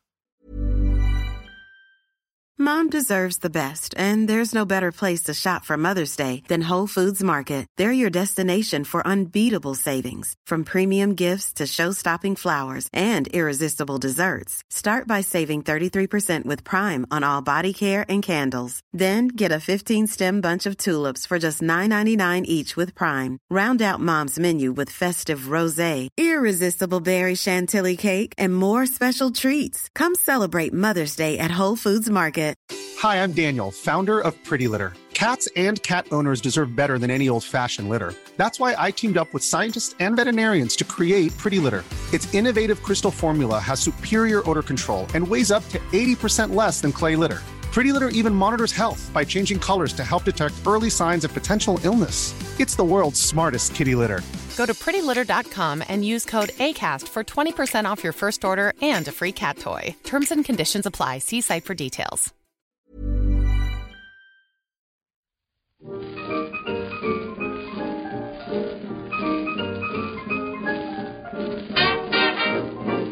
Antes de seguir, antes de ya lanzarnos a comentar los juegos, si os parece vamos a pararnos un poquito para, pues bueno, como venimos haciendo mm, más o menos habitualmente de un tiempo a esta parte, vamos a hablar con la gente que, que hace los juegos para que nos... Iba a decir lo de cómo se hace la salchicha, que lo digo siempre, bueno, para, para, vamos a meternos en la cocina para hablar eh, en esta ocasión con Anaís Saya, game designer, y David Ferriz, mm, hombre de muchos sombreros, de Devilish Games, que mm, lanzan esta misma semana Minabo, un juego en el que llevan trabajando un tiempecito. Posiblemente os suene. ¿Qué tal, Anaís, David? Hola, ¿qué tal? Hola, ¿qué tal? Un placer estar por aquí. Nada, el placer es nuestro. eh, así que vamos a empezar, si os parece, a- hablando por el principio, que no es una mala manera de empezar. Es un juego Minabo un poquito particular, es un live sim en el que se resume de pues, vidas de una serie de nabos que van naciendo, relacionándose, desarrollándose, muriendo eventualmente, eh, mientras caminan hacia adelante, mientras pasan las estaciones, mientras eh, hacen amigos, hacen enemigos, incluso yo he hecho enemigos. El otro día tenía uno que estaba muy enfadado conmigo, no sé por qué. Eh, ¿De dónde viene la idea de hacer un juego como Minabo? Pues bueno, la idea era algo que, que- que- que, bueno, yo tenía desde hace mucho tiempo, no sé si porque me hago mayor o por qué, pero me da por reflexionar un poco sobre, sobre eso, ¿no? Sobre la vida y sobre cómo eh, tratamos a los, a los demás, ¿no? Entonces, eh, yo tenía esa idea ahí y, y, bueno, eh, ya un par de años eh, entró, entró como, como, como alumna en prácticas Anaís a, a- a nuestra empresa y, y bueno, dije, bueno, vamos a probarla, ¿no? Vamos a ver eh, si puede coger esta idea y convertirla en un juego, ¿no? Porque yo solamente tenía una idea y, bueno, para mi sorpresa, pues hizo un documento de diseño como de 40 o 50 páginas, eh, que es el documento de diseño más grande que hemos tenido nunca en, nuestra empresa. Y, y bueno, así fue como, surgió un poco la idea, ¿no? Eh, de- del juego. eh, partiendo de una idea, de un pequeño concepto, hasta que, que Anaís pues, lo convirtió en algo que podía ser un juego, ¿no? Sí, yo cuando, cuando llevaba un mesecito así, estuve haciendo trabajando en algunos proyectos más chiquititos y de repente David un día me escribe y me dice, eh, tengo algo que, quiero que participes y creo que te va a gustar. Y me explicó la idea, me pareció súper chulo y yo tenía tantas ganas de, trabajar en ello que eso enseguida me puse y al ponerlo sobre papel, digamos, eh, puse todo, todo lo que pude y, con todas mis ganas y al final pues salió algo que creo que, es muy interesante. Hablaba ahora Víctor de, que hay enemigos incluso, ¿no? En, en Minabo. Eh, yo la verdad que probé la demo hace año y pico, hace 14 meses, si no me equivoco, y, por lo que veo el juego ha cambiado bastante. Eh, todos estos cambios que ha sufrido el juego, eh, aparte de que nos podéis contar un poquito cuáles son, han surgido a raíz del feedback que recibisteis o eran ideas que ya teníais y que no habéis podido implementar para la, demo de, aquel entonces. Pues yo diría que, había unas cuantas cosas que evidentemente no habíamos implementado en aquella demo y otras que surgieron a raíz de la demo, incluso eh, unas semanas antes de publicar la demo, ¿no? cuando lo probamos con las primeras personas, con gente de nuestro entorno. Y, bueno, eh, nosotros teníamos al principio, inicialmente, el juego era un juego con modo de vida libre, es decir, queríamos eh, que la gente pues no tuviese que cumplir objetivos, es decir, simplemente tuviese que vivir y probar, ¿no? Eh, como, como, una especie de experimento. Pero, pues eso, cuando lo enseñamos a gente nos dimos cuenta que, bueno, nos decían que era un concepto muy chulo, que era muy original, que, pero que al final no iban a jugar más de tres o cuatro vidas, ¿no? Entonces, fue entonces cuando decidimos, pues eso, implementar el modo misiones, eh, que fue el que, el que probamos en, el festival de demos de Steam, ¿no? Y, a raíz de ahí, pues, pues fuimos añadiendo otras cosas, ¿no? Como como pues eso, las misiones, Topota, que es un, un, topo que te va persiguiendo en determinadas misiones, o rayos, que son fenómenos naturales que te pueden matar a, ti o a, los de tu alrededor. Eh, añadimos las mascotas rábano, que sí que estaban añadidas eh, desde el principio, pero no estaban implementadas en la demo. Y, bueno, hemos ido, hemos ido añadiendo muchas cosas. Yo creo que los enemigos ya estaban en la, en la demo, ¿verdad, Anaís? Sí, sí que estaban. Sí. Sí, lo que pasa es que, claro, como en la vida real, pues los enemigos surgen, depende un poco de las situaciones y de cómo trates tú con la gente. Y es posible que si no, no les hayas hecho nada directamente, a lo mejor se han enfadado porque has cambiado de mejor amigo y no te das cuenta de que eso le ha hecho enfadarse o estabas en una relación con un nabo y de repente estás en una relación con otro y el primero se enfada contigo. Eso a veces ocurre y por eso a lo mejor igual no, me, cuesta, muy bien. verlo. Me porté muy bien con todos los nabos, puede ser que por eso. claro, puede ser que no, que no consiguieras enemigos directamente. ¿Y cuánto del. hablabais del.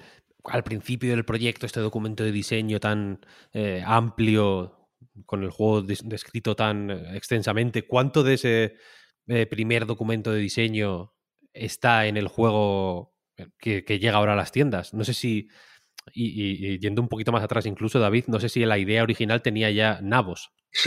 no, la idea, la idea original no tenía nabos, tenía, eh, yo lo imaginaba con personas eh, inicialmente, pero eh, es verdad que veníamos de hacer Path to Sign, de hacer Oniri, que eran unos juegos un tanto oscuros visualmente, y esta vez nos apetecía hacer algo, mm, pues quizá todavía más experimental que esos dos y con, un, con una temática todavía más, más seria, ¿no? Porque al final, eh, pues tú vas caminando por la línea de la vida y hay gente que muere, ¿no? O pierde relaciones, pierdes amistades y, pensamos que, hacerlo con personas quizá iba a ser, nos iba a llevar otra vez a hacer eso, ¿no? A un juego muy oscuro y queríamos hacer algo, pues, visualmente más... Eh, más colorista, ¿no? Más alegre y que la gente no se sintiese demasiado mal cuando se le muere una pareja, aunque al final lo hemos comprobado que es inevitable, ¿no? Hay gente que se siente, se siente mal, ¿no? Cuando pierde a un nabo en el camino.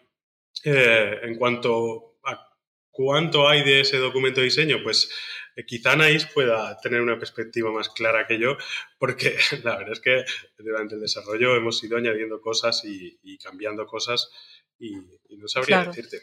Eso es algo que pasa siempre, ¿no? Que tienes una idea al principio, la desarrollas, pero luego a la hora de ir programándolo, lo vas probando, a lo mejor van cambiando cosas, a lo mejor cambia, eh, encuentras que algo no es no sale como esperabas o que no tiene el mismo resultado que, que, tú habías descrito y al final se fueron cambiando cosas. Ese primer documento era muy extenso y tenía sobre todo mucha parte de análisis de, de cómo hacer eh, cómo implementar algunas cosas de psicología que al final no, no llegaron a, estar dentro del juego o eh, algún, algún tipo de reacciones que tenían los nabos a, las interacciones que a lo mejor al final no, no han llegado tampoco a la, a la, versión final. Pero lo que es la base del juego y, el comportamiento de los nabos y el hecho de que tengas un círculo social y yo creo que ha llegado bastante. Pero bueno, lo, lo que va cambiando naturalmente cuando desarrollas un juego. Sí, eso eh, sin duda. ¿Qué, ¿Qué, expectativas tenías en mente cuando empezó el desarrollo? Sobre todo en tu caso, Anaís, ya que acabas de empezar en prácticas en, en, la empresa y cuál es un poco la idea, el objetivo que tenéis a, a día de hoy, nada, nada, justo cuando el juego acaba de salir. Bueno, expectativas, yo claro, yo para mí participar en, en, un lanzamiento de Devilis ya era suficiente, vamos. Yo eh, eso entraba en prácticas, entonces sí que ocurre muchas veces en prácticas por, por, lo que hablas con otros compañeros y tal, que te ponen a hacer cosas que nadie quiere hacer o te ponen a hacer cosas que luego nunca salen y nunca ven la luz.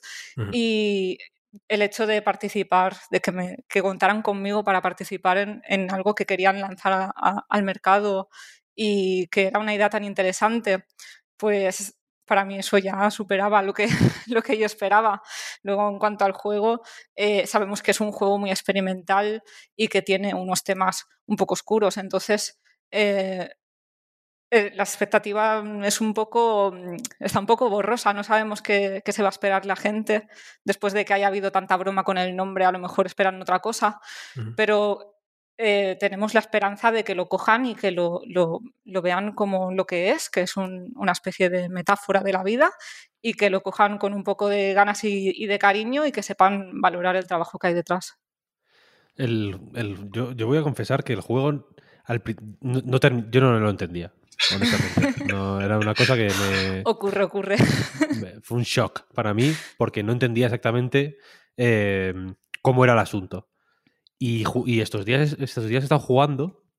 Eh, he, he, aprendido a reconciliarme con la idea de no entenderlo todo. Sí. Me refiero. Que me parece guay que eh, en las primeras partidas estaba muy confuso. No sabía. Me, me aturullaba mucho, iba como corriendo a contentar a todo el mundo.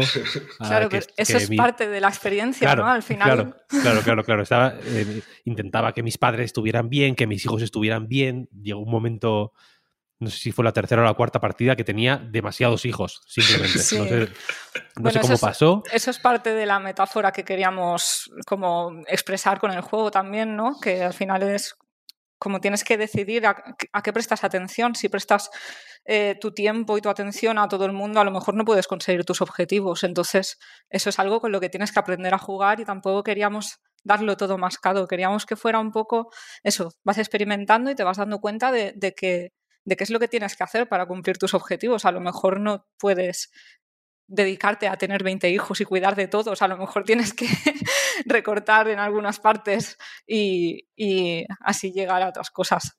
Claro, me, resultó muy potente esta sensación de, darme cuenta de que, bueno, efectivamente mmm, hay cosas en la vida que no controlas y que, no entiendes. Y lo que comentabais antes, por ejemplo, de que alguien se enfade contigo porque has cambiado de mejor amigo, me, pasó anoche, de hecho.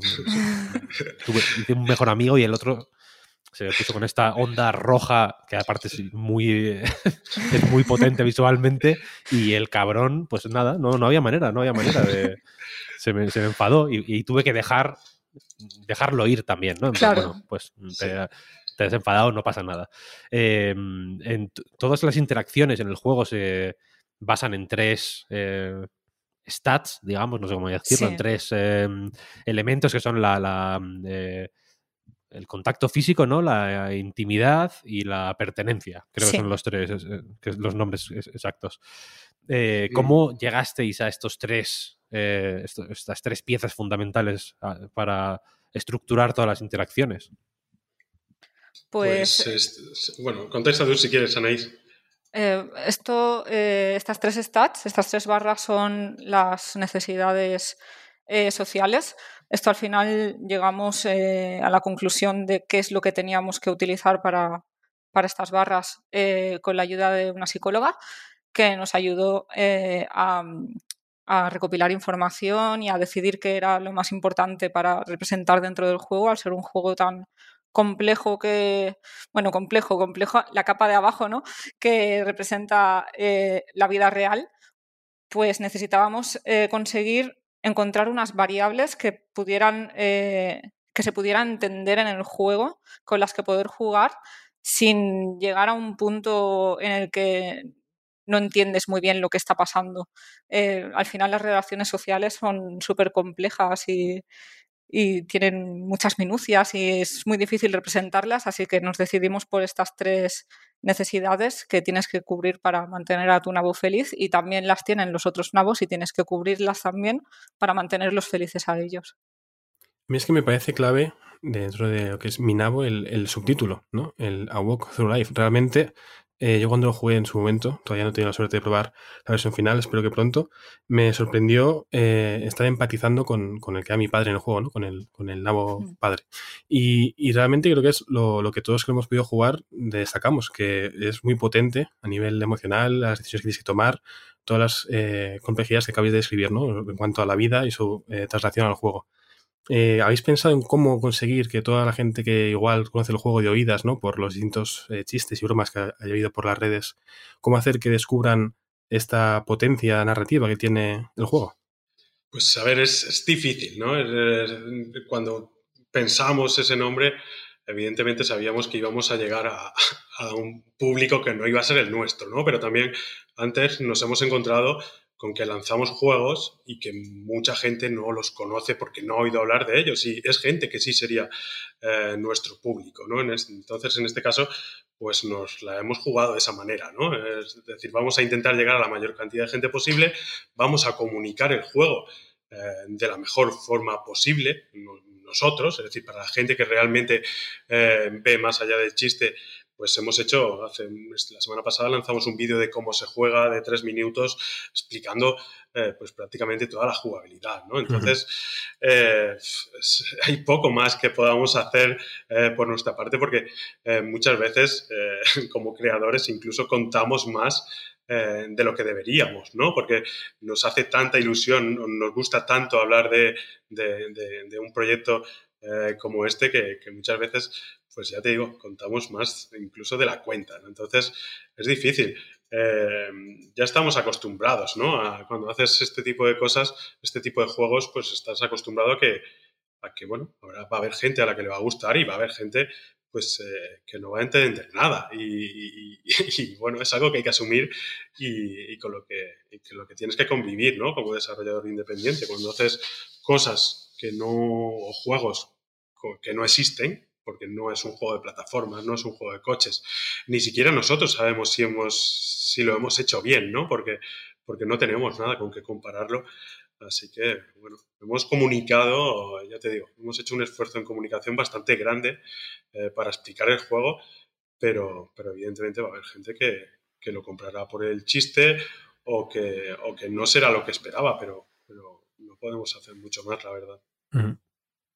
¿Y cómo fue, cómo ha sido con estas piezas eh, que, que, efectivamente parecen desembocar de una manera más o menos natural en un juego eh, más libre, en el que a mí me gusta verlo casi como un generador de historias, en realidad, quiero decir, porque incluso cuando no, incluso cuando pierdes el control de tu vida, cuando de pronto está, va, todo bien, pero de pronto, yo qué sé, llegas a, cumples 25 años y una mala racha hace que te baje la intimidad a tope y ves a tu nabo ahí como pasando las canutas, pero luego de pronto encuentras a alguien por el camino que te, ¿no? que te, mm, que te da esa intimidad que necesitas eh, de, manera urgente, etcétera, etcétera.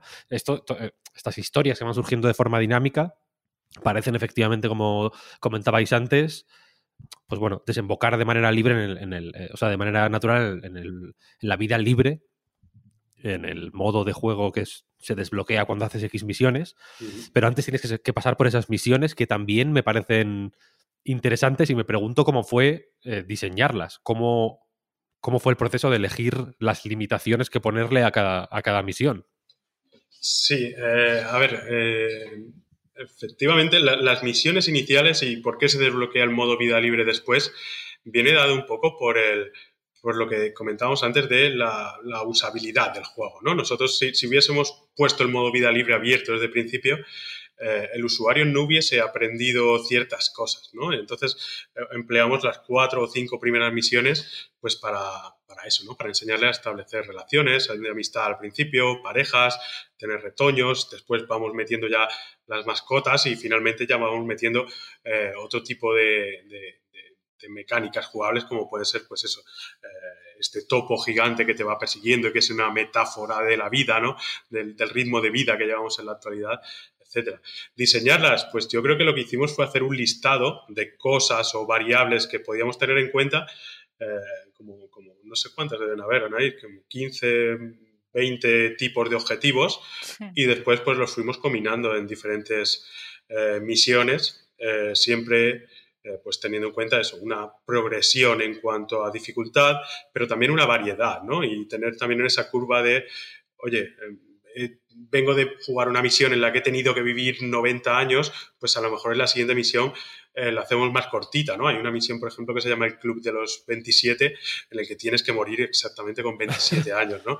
Entonces, eh, pues eso, buscar un poco, ir combinando esos objetivos, ir haciendo que sea lo más variado posible y, haciendo que, que la curva de dificultad pues, pues vaya aumentando. También el juego va cambiando mucho cuando vas adquiriendo los sombreros, ¿no? Porque los sombreros, eh, si los utilizas con, la estrategia adecuada y vas cambiando de sombrero eh, a lo largo de la vida, pues te dan muchas, muchas ventajas, ¿no? Entonces, eh, ha sido un poco, un poco eso, ¿no? Jugar con esa curva de dificultad, con los sombreros y, y intentando eso, que el juego sea variado, ¿no?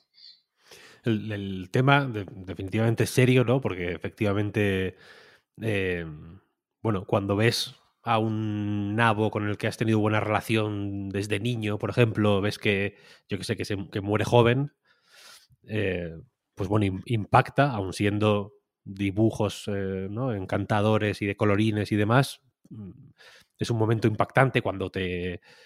cuando tienes que elegir entre enfadarte o ponerte triste o cuando, yo qué sé, cuando decides mostrarte indiferente para no perder tiempo, te queda un sabor de boca raro. Es una cosa, eh, pues en fin, mm, muy potente, pero, pero que a la vez, bueno, pues tiene un toque, no sé cómo decirlo, humorístico. Quiero decir, tiene un sentido, tiene un sentido del humor el juego, desde luego, ¿no? El tema de los sombreros, algunas eh, interacciones entre nabos son eh, divertidas. No sé cómo os habéis, cómo habéis llegado al equilibrio ¿no? entre la gravedad del asunto, digamos, y, la, y bueno, los toques de comedia que entiendo que también pueden ayudar a, hacer más digerible el, tema.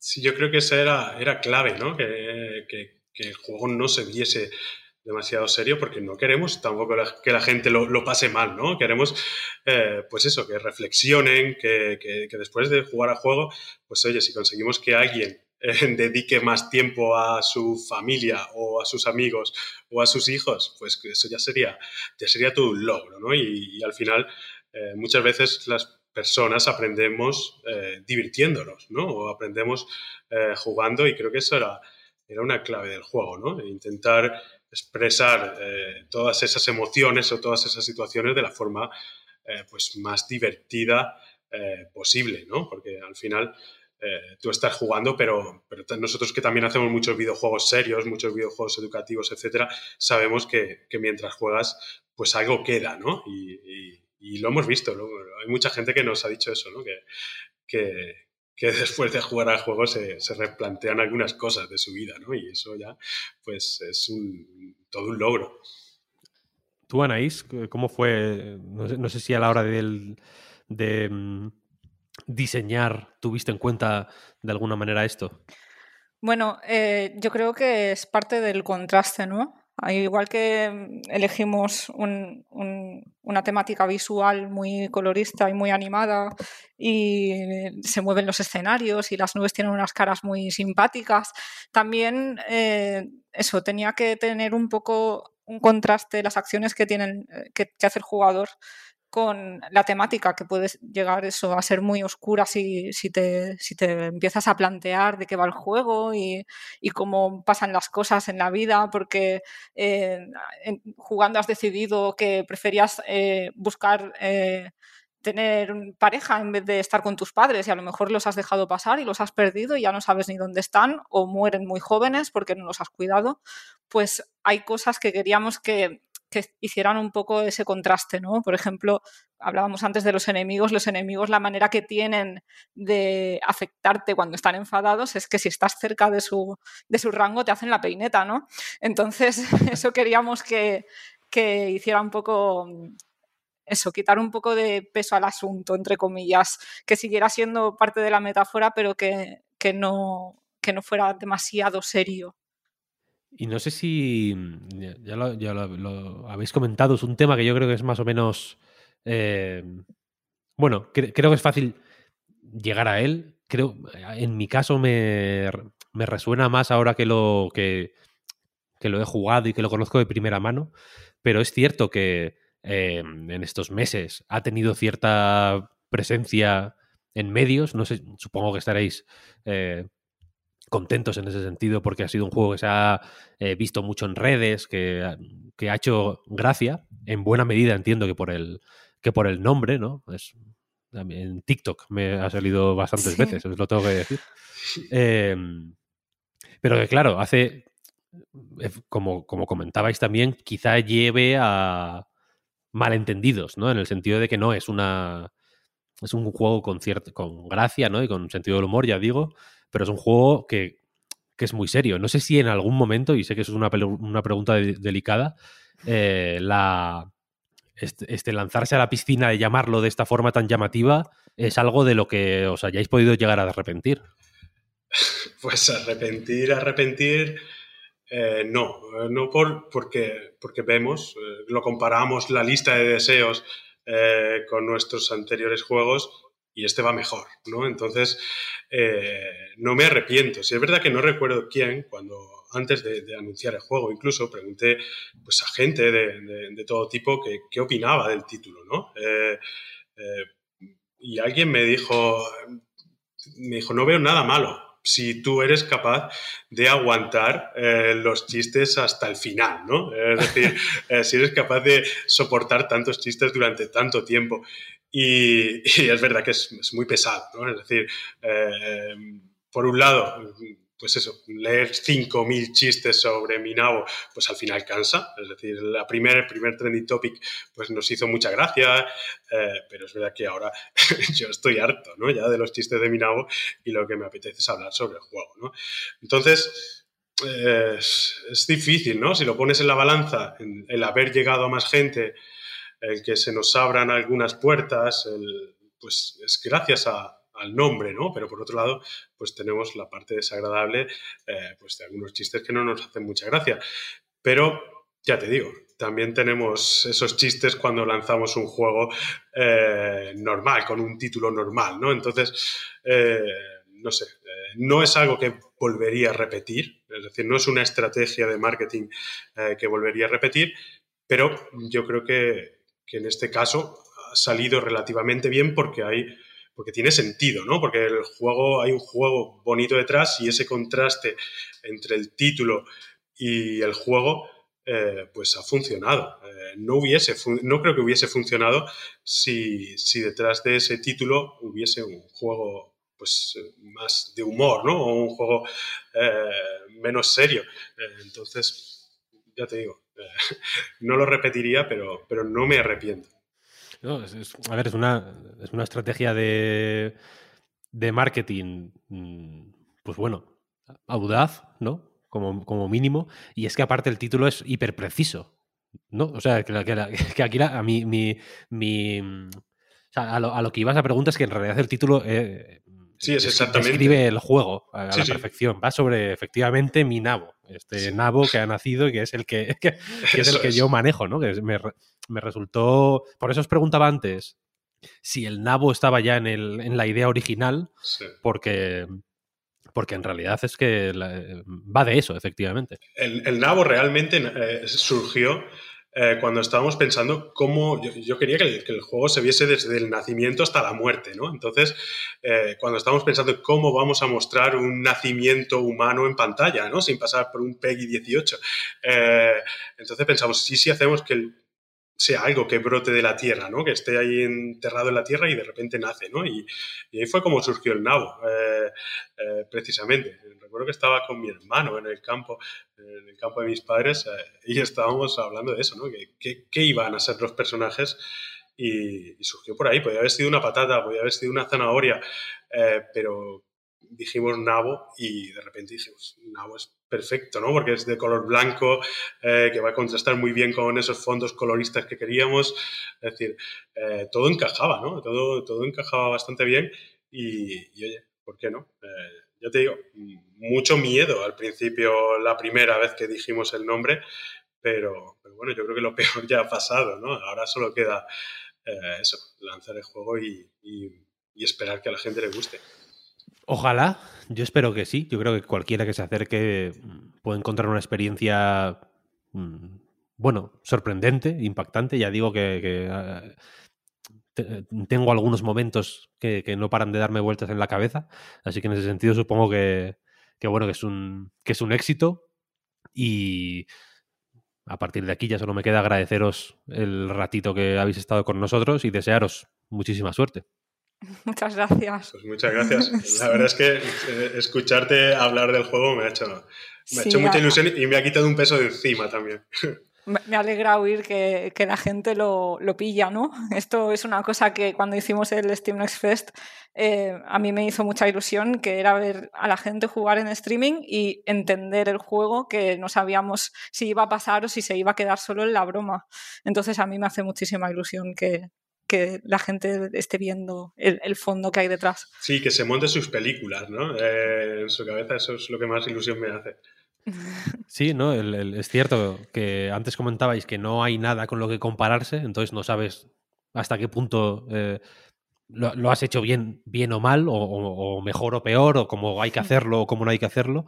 Y es cierto que tiene un gameplay muy único y muy experimental, es de una forma muy concreta para hacer una cosa muy concreta, eh, pero a la vez es cierto que yo creo que se entiende mm, de forma súper orgánica todo lo que va ocurriendo, incluso, como decía antes, lo que no, lo que se escapa a tu, a tu control o a tu comprensión o, o, en fin, que es guay ver estas pequeñas vidas en miniatura una detrás de otra ocurriendo y si os sirve de algo, a mí me dieron ganas de llamar a mi madre ayer, después de jugar. Así que, misión cumplida. Maravilloso. me alegra. Pues nada, muchísimas gracias Anaís, David, eh, y lo dicho, mucha suerte y nos escuchamos prontito. Gracias, gracias.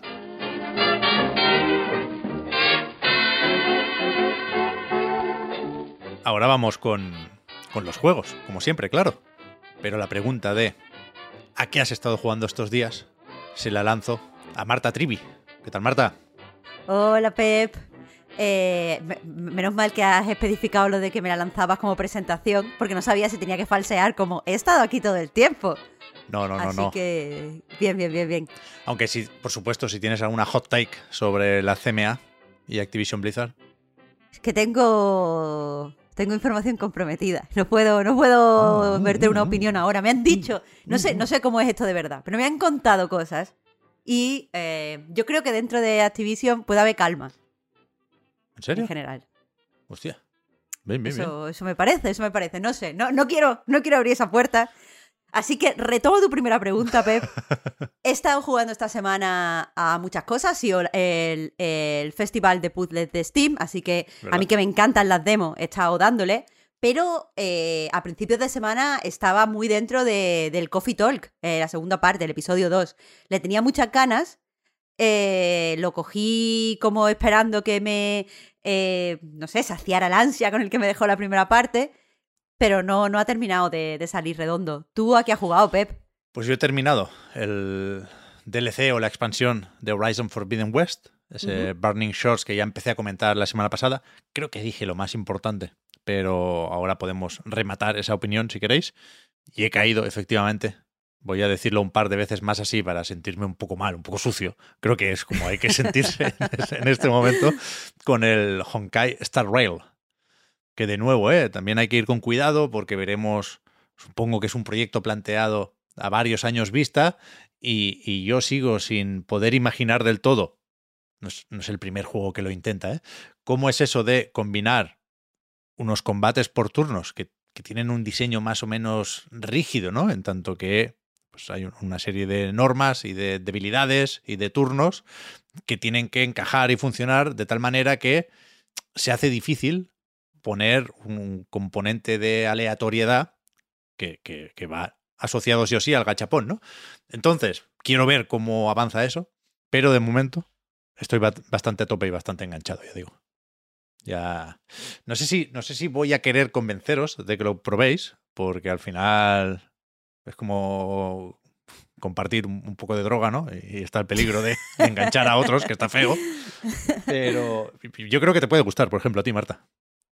Eh, cuéntame. O sea, mira, te digo una cosa. Vamos, vamos a hacer este experimento. Yo bajo totalmente las defensas alrededor del Honkai y eh, abro mi corazón a lo que me tengas que decir de él. Y, y, y, te digo sinceramente si me convence. Empezamos con el Star Rail, por ejemplo. Venga. Nos subimos al, al tren de mi joyo. ¿Te imaginas que utilizo este lenguaje como muy publicitario para encima dejar dudas sobre si nos pagan o no. No nos pagan, no nos pagan. Se irían, también te digo que, que fracasaría este experimento porque cuanto más, cosas, más cosas ibas diciendo, más me voy yo engurruñando eh, contra, contra tus palabras. Lo de subirse al tren está bien, Marta. Bueno. O sea, las cajas de loot, cuando abres un gachapón, es un tren llegando. Entonces se abren las puertas y de ahí salen las mierdas que, que te han tocado. Te sale en, la, la, adicción a, a la, la, ludopatía, te ahí sale. Está, ahí está. El, el juego es lo nuevo de los creadores de Genshin Impact, también de Honkai Impact Third, y aunque el, nombre lo toman del juego que estaba antes, de ese Honkai que llevo yo comentando años y años, porque ahí sí que me ha dado fuerte en el móvil, eh, se, se, parece quizás más a Genshin Impact. No por el género, porque esto es un RPG con combates por turnos, no hay un mundo abierto, al revés, es bastante pasillero como mínimo al principio, pero la, la estructura, los menús, todo lo que tiene que ver con la progresión, con las recompensas, eso sí es muy Genshin Impact. Y yo creo que, parte con esa ventaja de la familiaridad, porque quieras que no. Hay mucha gente que ha jugado a Genshin Impact y creo que no hay todavía datos sobre número de usuarios de Honkai Star Rail una vez publicado, pero sí se dijo lo de los 10 millones de reservas no, pero sí registros, ¿no? No me salía la palabra. Entonces, es curioso cómo van más o menos a saco pegando fórmulas, ¿no? Porque no, no, no, sé si es necesariamente el traje que mejor le, le, cae a un RPG, el de un mundo abierto con una progresión tan particular como Genshin Impact, pero yo creo que de entrada funciona. Funciona. Y, y lo que he jugado, que es muy poquito, me ha sorprendido por lo normal, entendido como tradicional, que se siente. Es decir, uh -huh. eh, el, el, tutorial al principio, de hecho, pasaba también con Genshin, ¿eh? no, no te dejan tirar gachapones nada más entrar. Lo comentábamos al principio. Primero hay que aprender de qué va el juego y luego ya, si eso, incorporas personajes al grupo cuando está la, cosa más o menos clara, ¿no? Y, y, ese prólogo, ese tutorial de manual, quiero decir, te, te presenta las mecánicas, te presenta los personajes, te presenta un poco la historia. Me estoy enterando lo justo y me importa más bien poco, pero ahí está. Y acaba con, con, un, con un jefe final, ¿no? Para que pongas a prueba lo aprendido. Todo eso lo podríamos encontrar en un juego de Atlus o de Square Enix, de lo que queráis. Es al principio, insisto, no, no, no, no quiero pillarme los dedos con esto, ¿eh? A falta de ver cuándo se acaba imponiendo eh, la monetización y lo que tiene de free to play, el principio es sorprendentemente tradicional. Y creo que eso pues, hace que sea muy fácil en, entrar a, a, la propuesta. La historia, los personajes, la ambientación, me dan un poco igual. Creo que la presentación es muy buena. Si te gusta esta estética, vas a disfrutar con las animaciones de los superataques, por ejemplo. Es un juego visualmente bastante puntero. Yo creo que mejor que Genshin Impact, menos Los diseños de espectacular. personajes son muy bonitos, ¿eh? Sí, menos espectacular porque no hay mundo abierto aquí, pero sí que hay, insisto, como mínimo al principio, muchas de esas animaciones hechas a medida. Hay pocos diálogos estáticos con los dos personajes ahí plantados e intercambiando frases sin moverse. Hay, no sé, hay mucho movimiento todo el rato. Pero creo que, que si nos quedamos aquí y si la propuesta funciona, va a tener que ser por el sistema de combate. Que de momento creo que es más o menos sencillo, pero creo que sabe presentar las mecánicas y las características de las que puede salir un potencial para pues, echarle muchas horas a esto y, tener que eh, prestar cierta atención a qué personajes intentas conseguir en función de qué te interesa meter en tu equipo. ¿no? Es un combate por turnos, ya digo, tradicional también en ese sentido, con... Total- totalmente puro. O sea, quiero decir, porque últimamente la frontera entre combate de acción, combate por turno se ha ido difuminando eh, y es difícil encontrar combate por turno mm, puro, puro, puro. O sea, es como, como, el, eh, como el persona. Sí, yo te diría que sí es puro, en tanto que tú no te mueves, por ejemplo, en, en Vale. el campo de batalla mientras estás luchando. No es como un Tails, por ejemplo. Eh, pero sí es moderadamente dinámico, porque creo que la gracia del sistema es que te puedas colar, que puedas alterar un poco los turnos. Porque hay una serie de daños o, atributos o debilidades elementales. Tú tienes personajes de fuego y en los enemigos ves siempre, no tienes que averiguarlo como en persona, ves cuáles son las debilidades. Entonces, aparte de la barra de vida de los enemigos, tienen también una barra de ¿qué? Resistencia, supongo, no sé. Se puede hacer una, una ruptura ahí. Se puede aturdir a los enemigos si les atacas con eh, el tipo de daño que, toca, ¿no? Y, eso permite jugar un poco con los turnos, ya digo, porque hay personajes que tienen un ataque extra cuando se rompe eh, la barrera de los enemigos, o de tres enemigos en concreto, en el caso de Himeko, que es uno de esos personajes que te dejan probar, aunque no los tengas. Y, después tiene una particularidad, que es que cada personaje de tu grupo tiene tres ataques. El normal, la habilidad, que gasta un indicador que se rellena con ataques normales, y después está el el ataque especial, que se, se activa cuando se carga una barrita de nuevo, que supongo que depende solo de las veces que atacas, ¿no? Pero lo que me mola, a falta de ver más dinámicas de esas del, del más uno, ¿no? Si volvemos a persona, que, eh, que es que con todos los personajes, al lanzar la ulti o el ataque especial, te cuelas. Es decir, da igual si le tocaba pegarte a un enemigo en el siguiente turno, si tú lanzas una ulti, atacas tú antes.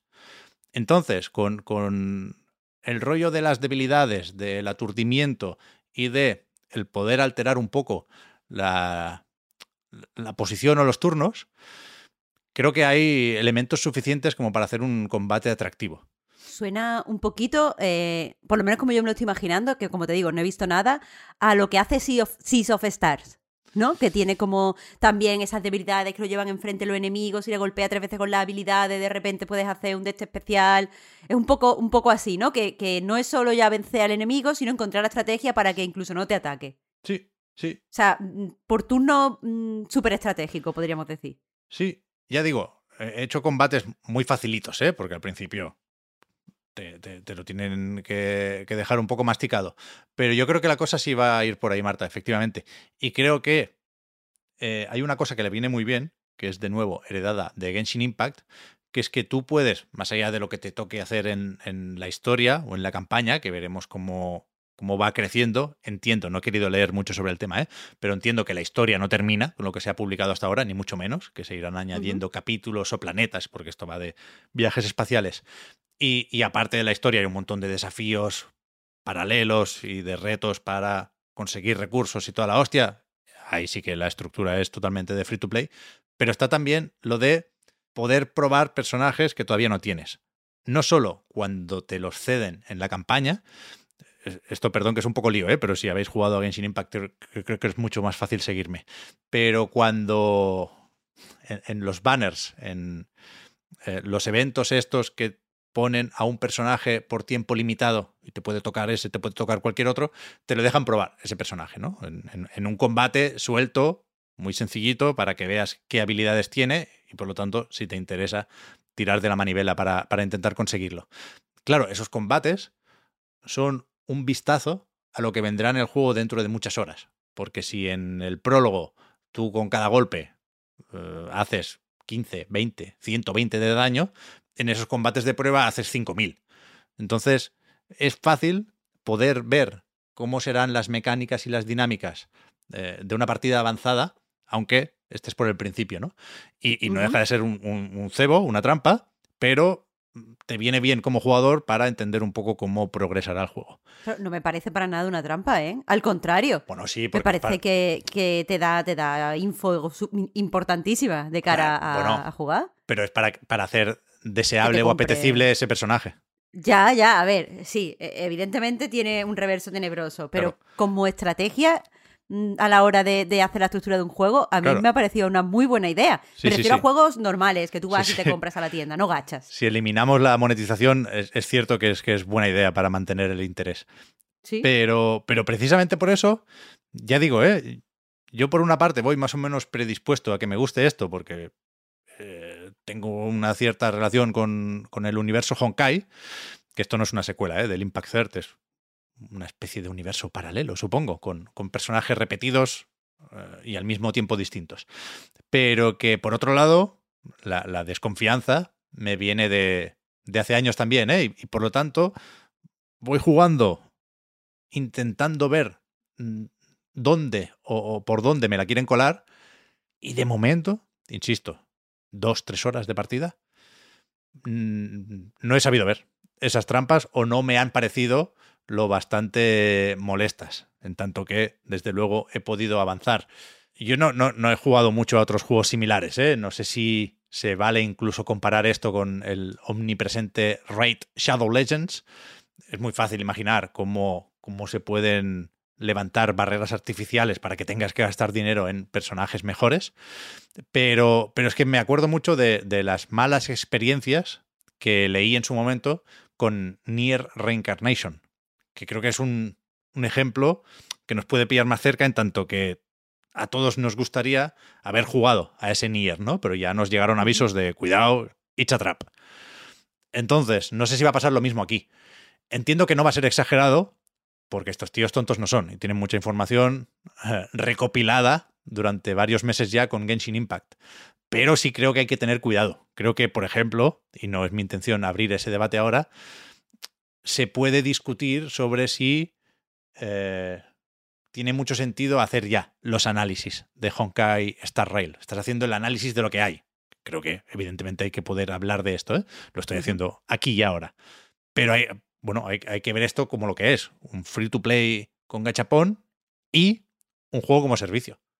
Que, que irá eh, creciendo y cambiando a lo largo de los próximos años, seguramente.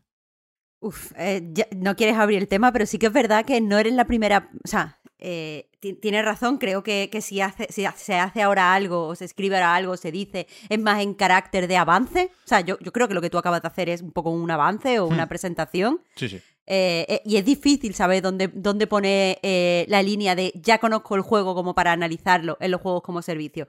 Todo lo que has dicho tienes, tienes razón. Pero me, me acordaba escuchando, Pep, de que hay mucha, muchos periodistas que apuntan a que al final, eh, pues el Honkai y los juegos así, como que están enseñando una forma de monetizar que no está al final tan mal o no es tan molesta para el jugador si dejamos a un lado mm, ciertas cosas éticas que son iguales después en todos los sitios y, todo lo que me has dicho me ha convencido, pero también te digo que no sé si quiero que me convenza.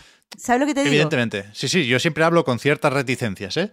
Pero, pero es verdad que yo, por ejemplo, dejé de jugar a Genshin Impact no, no porque sintiera que me estaba quedando atrás por no tener los últimos personajes o por no haber pagado para tener más cristales y no sé qué.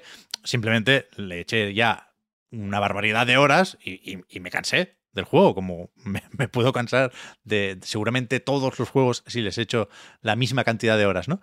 Uh -huh. Pero, pero imagino que va a pasar aquí lo mismo.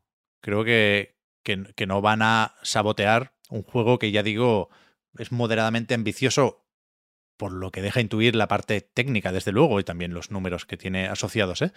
Pero, pero una vez más, y, no sé si se están saliendo con la suya, creo que es lo bastante interesante como para que, teniendo siempre en cuenta la monetización, ¿eh? no, no me voy a cansar de repetirlo, podamos hablar con cierta profundidad de, de los combates, porque creo que tienen un ritmo muy, muy, muy bueno. Y es verdad que no tengo tantas referencias como tú, por ejemplo, Marta. A lo mejor mm, lo probáis y me decís, pues no, ritmo los cojones porque las animaciones de los superataques son muy pesadas. Claro, es que a mí me gusta mucho, disfruto también de esto. Pero sí creo que, que es hábil dinamizando los turnos, ¿no? Que es quizá lo que hay que hacer en un momento en el que están más o menos cuestionados. No sé si cuestionados, entendedme, los combates por turnos, pero sí dan eh, el respeto suficiente como para que incluso Final Fantasy se aleje cada vez más de ahí, ¿no? Creo que es, que es bueno, Honkai Star Rail, por ejemplo, reivindicando la vigencia de los combates por turnos. De hecho, estoy viendo, Pep, eh, por lo que decías de, de, la referencia, estoy viendo ahora mismo eh, un vídeo y te tengo que decir que creo que el combate se han inspirado bastante en la saga Atelier, ¿eh? Hay ateliers que son puritos por turnos y yo creo que aquí hay una, una referencia importante. Hmm. Eh, me gusta mucho lo que veo. Es verdad que técnicamente, o sea, a nivel de animaciones está increíble. Y, y tanto es así que, eh, por mucho que me dé miedo, entra eh, en la influencia de mi joyo, porque te voy a decir una cosa, una parte, me perturba el hecho de que sepan más o menos meter el piecito en todos los géneros, ¿sabes? Ya. Que sepan dónde inspirarse y que todo lo hagan más o menos No. bien. Tenían un juego de investigación que estaba medio bien, sobre todo cuando lo fueron desarrollando. Eso me perturba. Eh, pero pero me, ha, me ha convencido. De hecho, eh, te digo, voy a probar a jugarlo y probablemente escriba algo la semana que viene. Porque es que esto, esto huele un poquito a atelier, ¿eh? Y eso me gusta. Ya, yo no, no, no, no tengo claro cómo son los ateliers, por eso te lo decía Marta, pero sí, por ejemplo, si quisiera provocar un poquitín, que, que parece que vaya con excesivo cuidado, te diría que me gusta más el sistema de combate de Persona 5, con lo que eh, mi joyo todavía no es mejor que la mejor Atlus, pero sí creo que es mejor que la Atlus regulera. Sí me parece bastante mejor este juego que Soul Hackers 2, por ejemplo. Uf, es que, es que está bien, es que está bien. A mí, eh, si alguien qu- quiere saber qué tipo de atelier, a mí esto me parece un atelier Sophie, para quien esté puesto. Y, y eso es también, estamos un poquito e- e- en, ¿cómo se dice esto? En las, en las ligas estas de primera división, ¿sabes? Y ya digo, ¿eh? seguro que me falta todavía mucho por ver. Por ejemplo, no, no tengo muy claro para qué sirven varios de los recursos que, que he ido consiguiendo durante los combates. Iba a decir que la gestión del inventario parece más o menos sencilla, porque no hay armas, porque pensaba que solo asociabas un complemento o accesorio a cada personaje, pero justo ahora, justo antes de empezar a grabar, he visto que se me desbloqueaban los artefactos, que funcionan como en Genshin Impact, con los conjuntos y demás, y no, no os quiero asustar, ya los descubriréis. Pero, pero eso, ¿eh? No, todavía no, no puedo tomar las medidas bien del juego, pero de momento, pa'lante, ¿eh? Voy a, a seguir, si no hasta el final del trayecto, otra vez, ¿eh? Sí, eh, unas pocas paradas más. Seguiremos informando. Sí, sí, sí, sí, sí. Seguiremos informando. Pero perdón, Marta, que yo pensaba que empezábamos con el Coffee Talk, ¿eh? Me, me he colado un poco como, como en los turnos del Honkai. claro, me has dejado así como aturdida, diciendo que me querías convencer y es como, uff, ¿qué hago ahora? ¿Qué hago ahora? No, no, pero siempre está bien empezar con entusiasmo, Pep, porque yo con este eh, episodio 2 del Coffee Talk traigo cierta bajona. Traigo... Lo he leído, ¿eh? En varios análisis, eh, la clásica conclusión de nos gustó más el primero. Sí, sí, sí, sí, sí. Es que, pero, pero además eh, es de una forma un poco eh, insidiosa esta bajada de calidad, porque en realidad no ha cambiado nada en el juego. El juego sigue manteniendo como, como sus bases, pero mm, se ve un poquito más hueco. Y voy, pongo un poquito de contexto, Pep, que no sé si... to- o sea, es una visual novel conocida dentro de las visual novel, pero no extremadamente conocida. Entonces, eso, el contexto. Eh, Coffee Talk, que se- vamos a hablar ahora del segundo episodio, eh, es pues la continuación de una visual novel lanzada en 2020 que tiene como punto fuerte eh, la atmósfera. Es un juego donde tú haces de, de un camarero o una camarera y estás todo el tiempo detrás de, de la barra de, de, un bar, trabajas en una cafetería nocturna en Seattle y vas viendo eh, pues a diferentes clientes que vienen, te piden una bebida y discuten un poquito su vida. Eh, entonces, el primer, la primera visual novel, cuando, cuando salió, yo recuerdo que, que me impactó muchísimo, primero porque este ambiente es muy relajante, o sea, estás en una cafetería, eh, así como pixelada, pero todo con, con, unos colores muy cálidos, todo muy acogedor.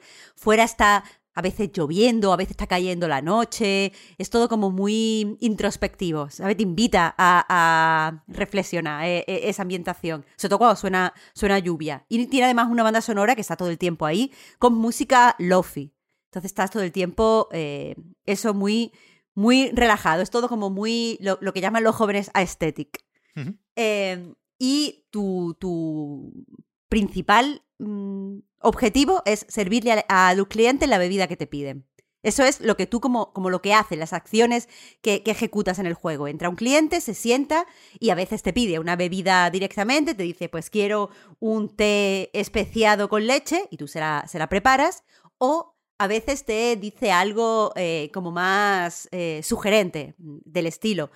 Eh, estoy un poquito, o sea, creo que hoy me apetece algo muy dulce, pero soy eh, intolerante a la lactosa, ¿qué me preparas? Y entonces, pues, empiezas a pensar con los ingredientes que tienes, que son muy limitados, y preparas una bebida. El sistema de preparación de bebidas es muy sencillo. Seleccionas una base, que puede ser té verde, té, café, leche, cacao, y eh, le añades eh, otros dos ingredientes. Pueden ser ingredientes repetidos. Si alguien quiere un café muy fuerte, pues añade segundo y tercer ingrediente, café, café, y te queda un súper expreso hipercafeínico.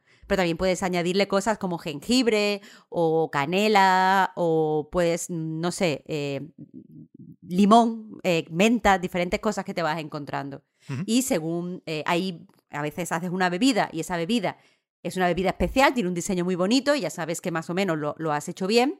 Y si no, pues te sale una bebida como random, café con leche. Bueno, probablemente esa, esa no sea la que me están pidiendo, si me han pedido algo especial. Y aparte de eso, hay como unas mecánicas de eh, decoración de, con, leche, lo que se llama latte art. Y eso, eso, no va bien, eso no iba bien en el, primer, en el primer juego, no va bien en el segundo, siempre te quedan churros asquerosos. Eh, yo personalmente no, no lo utilizo. Pero eso, básicamente, tú haces tu bebida, si tienes algún objeto que darle a, al cliente, que se ha olvidado algo, o alguien te ha dejado una carta para él, pues la pones en una bandejita, se la entregas con el café y ya, eso es lo que hacemos. Pero lo, lo, interesante del juego es que estos clientes, pues a veces vienen acompañados o a veces vienen solos, pero hay otros clientes sentados en la barra y empiezan a, a hablar y a discutir sobre, sobre pues, los problemas que tienen, las cosas que le apenan.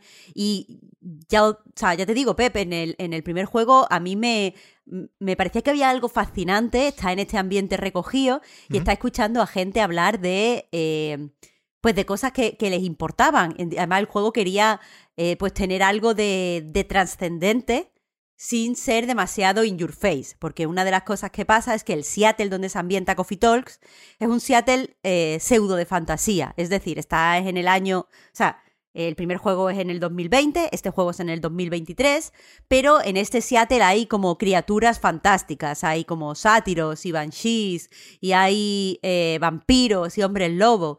Entonces, este tipo de, seres pues están sufriendo discriminación, entonces hablan pues, de muchas cosas eh, que se pueden eh, ligar con cosas que están pasando en nuestra realidad, pero esto les añade como cierta o sea, nos permite despegarnos si somos parte de los colectivos de los que se está hablando, pero a la vez nos permite reflexionar sobre ello. Entonces, la escritura en el primer, en el primer juego era evidente, pero quizá porque era la primera vez que lo veíamos, también era sugerente, porque eh, al final la, gente habla diciendo las cosas directamente. Es decir, tú si no, estás estresado, dices, eh, tengo mucho estrés en el trabajo no, está, no te comportas como un personaje de Succession que hacen locuras para que tú deduzcas que, que para que la otra persona deduzca que estás estresado. Entonces aquí los personajes eso, hablan directo, pero por el hecho de, de, estar eh, en esta ambientación y de estar hablando con otra persona que no eres tú, había cierta, cierta sugerencia.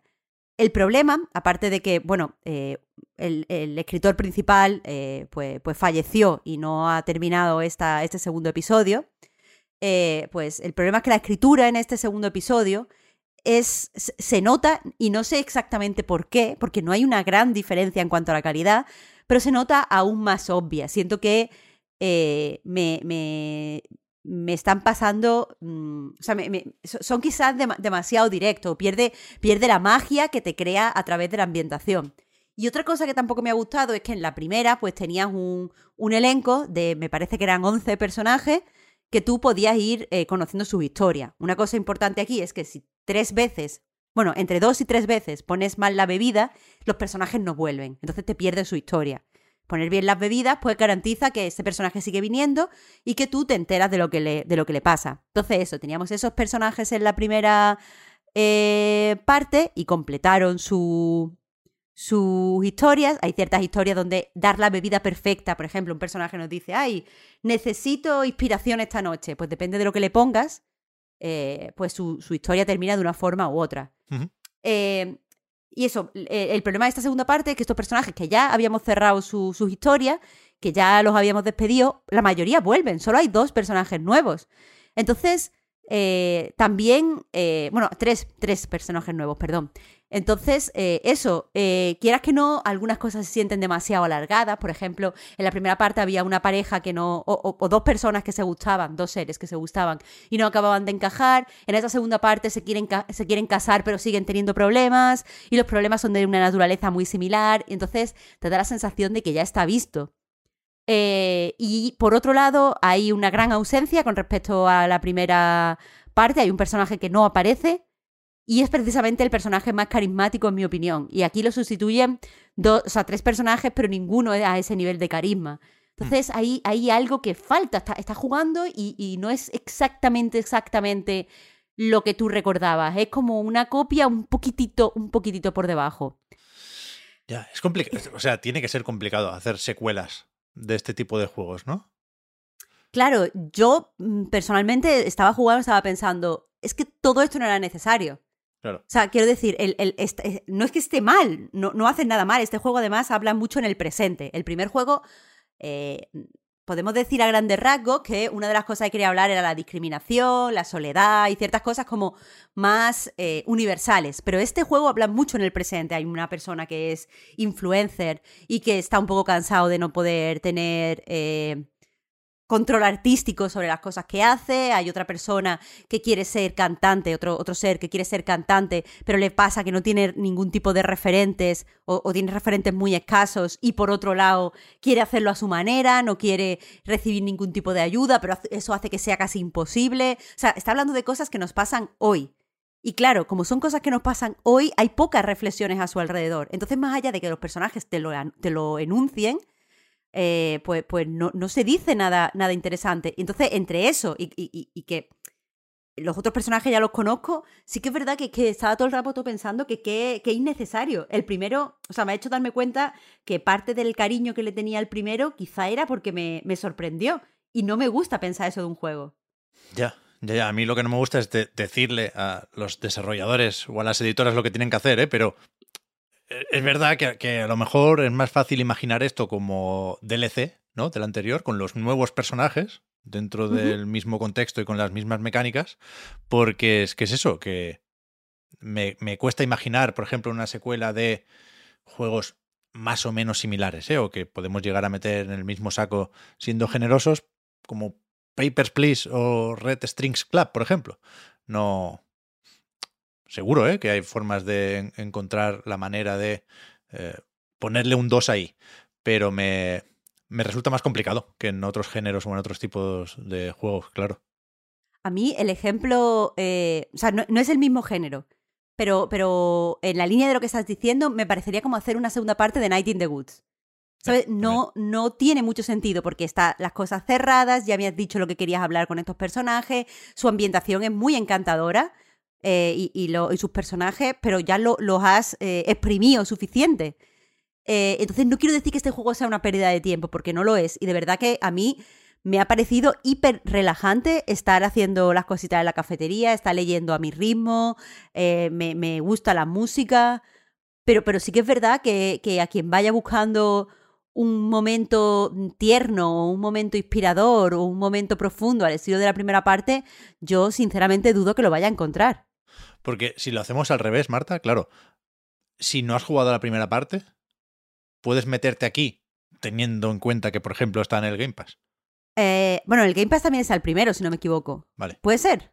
No, no lo sé, No no lo sé. lo podemos buscar. Eh, pero, o sea, como poder jugar, puedes, porque los personajes, o sea, utilizan a estos personajes nuevos para que los personajes antiguos se presenten.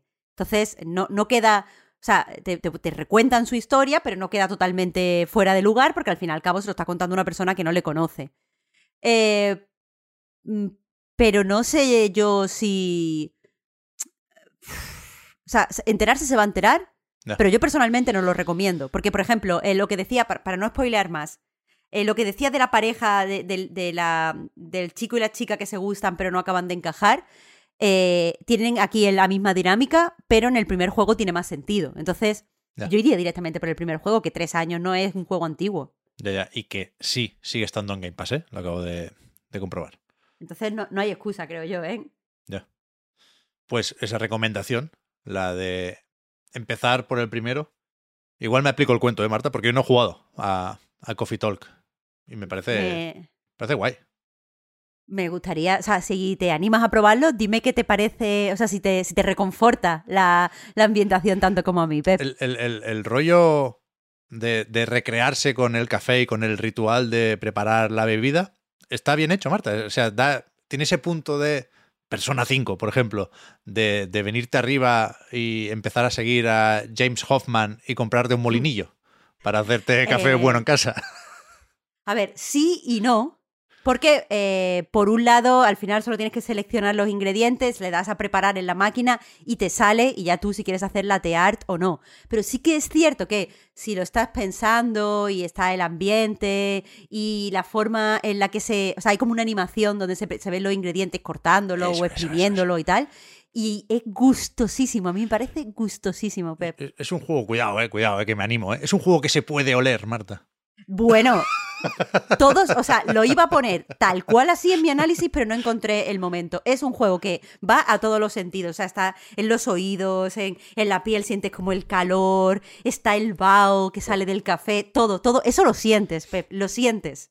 Pues voy para allá. Voy para allá porque no sé, no sé a qué jugar ahora, más allá de esas partiditas a Star Rail, porque he terminado ya Burning Shores, la expansión de Horizon Forbidden West. Me quedan secundarias y me quedan cosas por explorar, pero no sé, no sé cuánto más tiempo voy a estar por ahí. Ahora, de hecho, esta semana, ¿no? Que se ha anunciado oficialmente el desarrollo de la próxima aventura de Aloy. Pues ya tengo la, cabeza en el 3.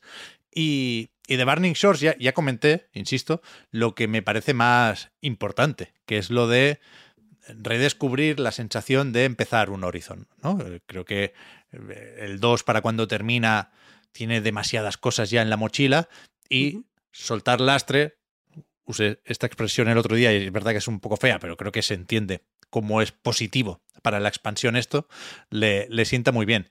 ¿Qué pasa? Que a medida que vas echándole horas a, a la expansión, tampoco son muchísimas, de hecho hay pocas misiones principales, luego secundarias hay unas cuantas más y mm, hay nuevos coleccionables y, al final lo que hace es añadir una zona nueva del mapa con, con todos los elementos característicos del mapa de Horizon. ¿eh? Está también aquí su caldero, por ejemplo.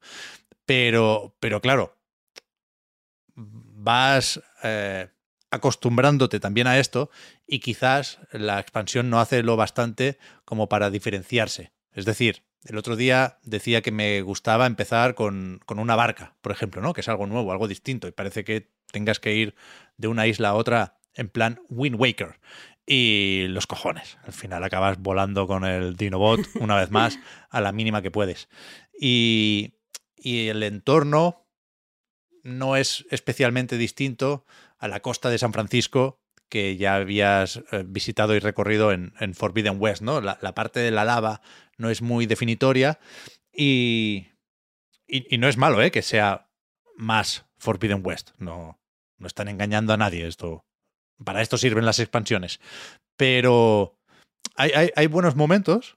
Es, es, una expansión trabajada, ¿eh? Con, con nuevos personajes y, y una historia que no. Bueno, no creo que lleve a ningún sitio, pero tampoco está especialmente bien escrita. No, El guion no, no es algo destacable, Pero, pero... o sea, con perdón, pero eso un poco todo. O sea, eso continúa lo que. O sea, que la franquicia es así, perdón. Bueno, sí, sí, claro, claro, claro. Por eso lo digo, ¿eh? Pero que no. Que tampoco puedo decir que se lo hayan currado poco. De hecho, ese combate final que de nuevo decía en el anterior podcast que quería ver para poder opinar hasta qué punto es algo definitorio de, de esta expansión. Te diría que no es definitorio. No, no he sabido encontrar una razón para decir, ah, bueno, claro, por esto es exclusivo de, de PlayStation 5 Burning Shores, ¿sabes? Cuando Forbidden West estaba en Play 4. Hay momentos muy espectaculares, claro, pero no mucho más eh, que lo que se había visto hasta ahora. Pero al mismo tiempo sí, sí cumple todo muy bien. Hay algún momento... No, no son persecuciones, son incursiones, más bien, que están bastante bien. Podrían estar un pelín mejor. Yo creo que falta todavía afinar el tema de las set pieces en, un mundo abierto, ¿no? Lo tiene mucho más de cara un Uncharted o un God of War que un Horizon para, para hacer esas escenas espectaculares. Pero sí, sí, sí es, es eso, sí cumplen con lo que cabría esperar. ¿eh? Sí que tenemos aquí, por ejemplo, el que yo creo que es el mejor combate final que ha tenido Horizon. No, no nos han engañado y despachan eh, ese enfrentamiento con el Horus con una cinemática. No, no, es un combate bastante largo, con varias fases y, y bastante guay. Pero, al mismo tiempo, ya digo, no es, no es algo que sorprenda en, en exceso, ni que nos sirva para imaginar cómo va a ser ese ahora ya confirmado Horizon 3, que yo creo que sí que necesita cambios. No, no, no quiero hablar aquí de fórmulas agotadas, que es verdad que, que tenemos mucha prisa por, por, renovar fórmulas a veces, pero sí, sí creo que, que necesitamos algo más en, en Horizon de, de, lo que hay y muy bien puesto y muy bien hecho en Forbidden West y en Burning Shores. Pues, pero para eso ver, tendremos que esperar. Te pregunto esto desde, de, de, o sea, para quien lo esté escuchando, desde el respeto. A mí no me gusta el primer, el primer Horizon, yo lo dejé. Eh, no, no, no, es mi tipo de juego y no, no pasa nada. No creo que esté mal hecho. Pero te... Mmm, o sea, yo entiendo lo que dices de que ahí tenemos cierta rapidez por refrescar las fórmulas y tal.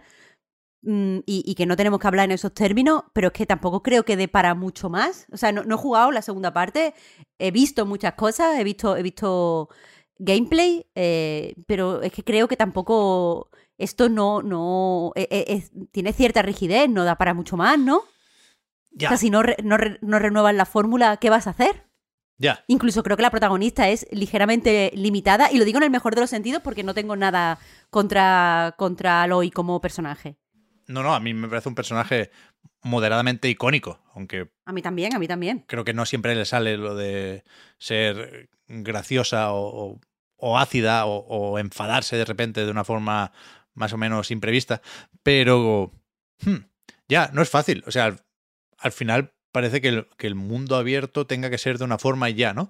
Pero en Horizon creo que se puede...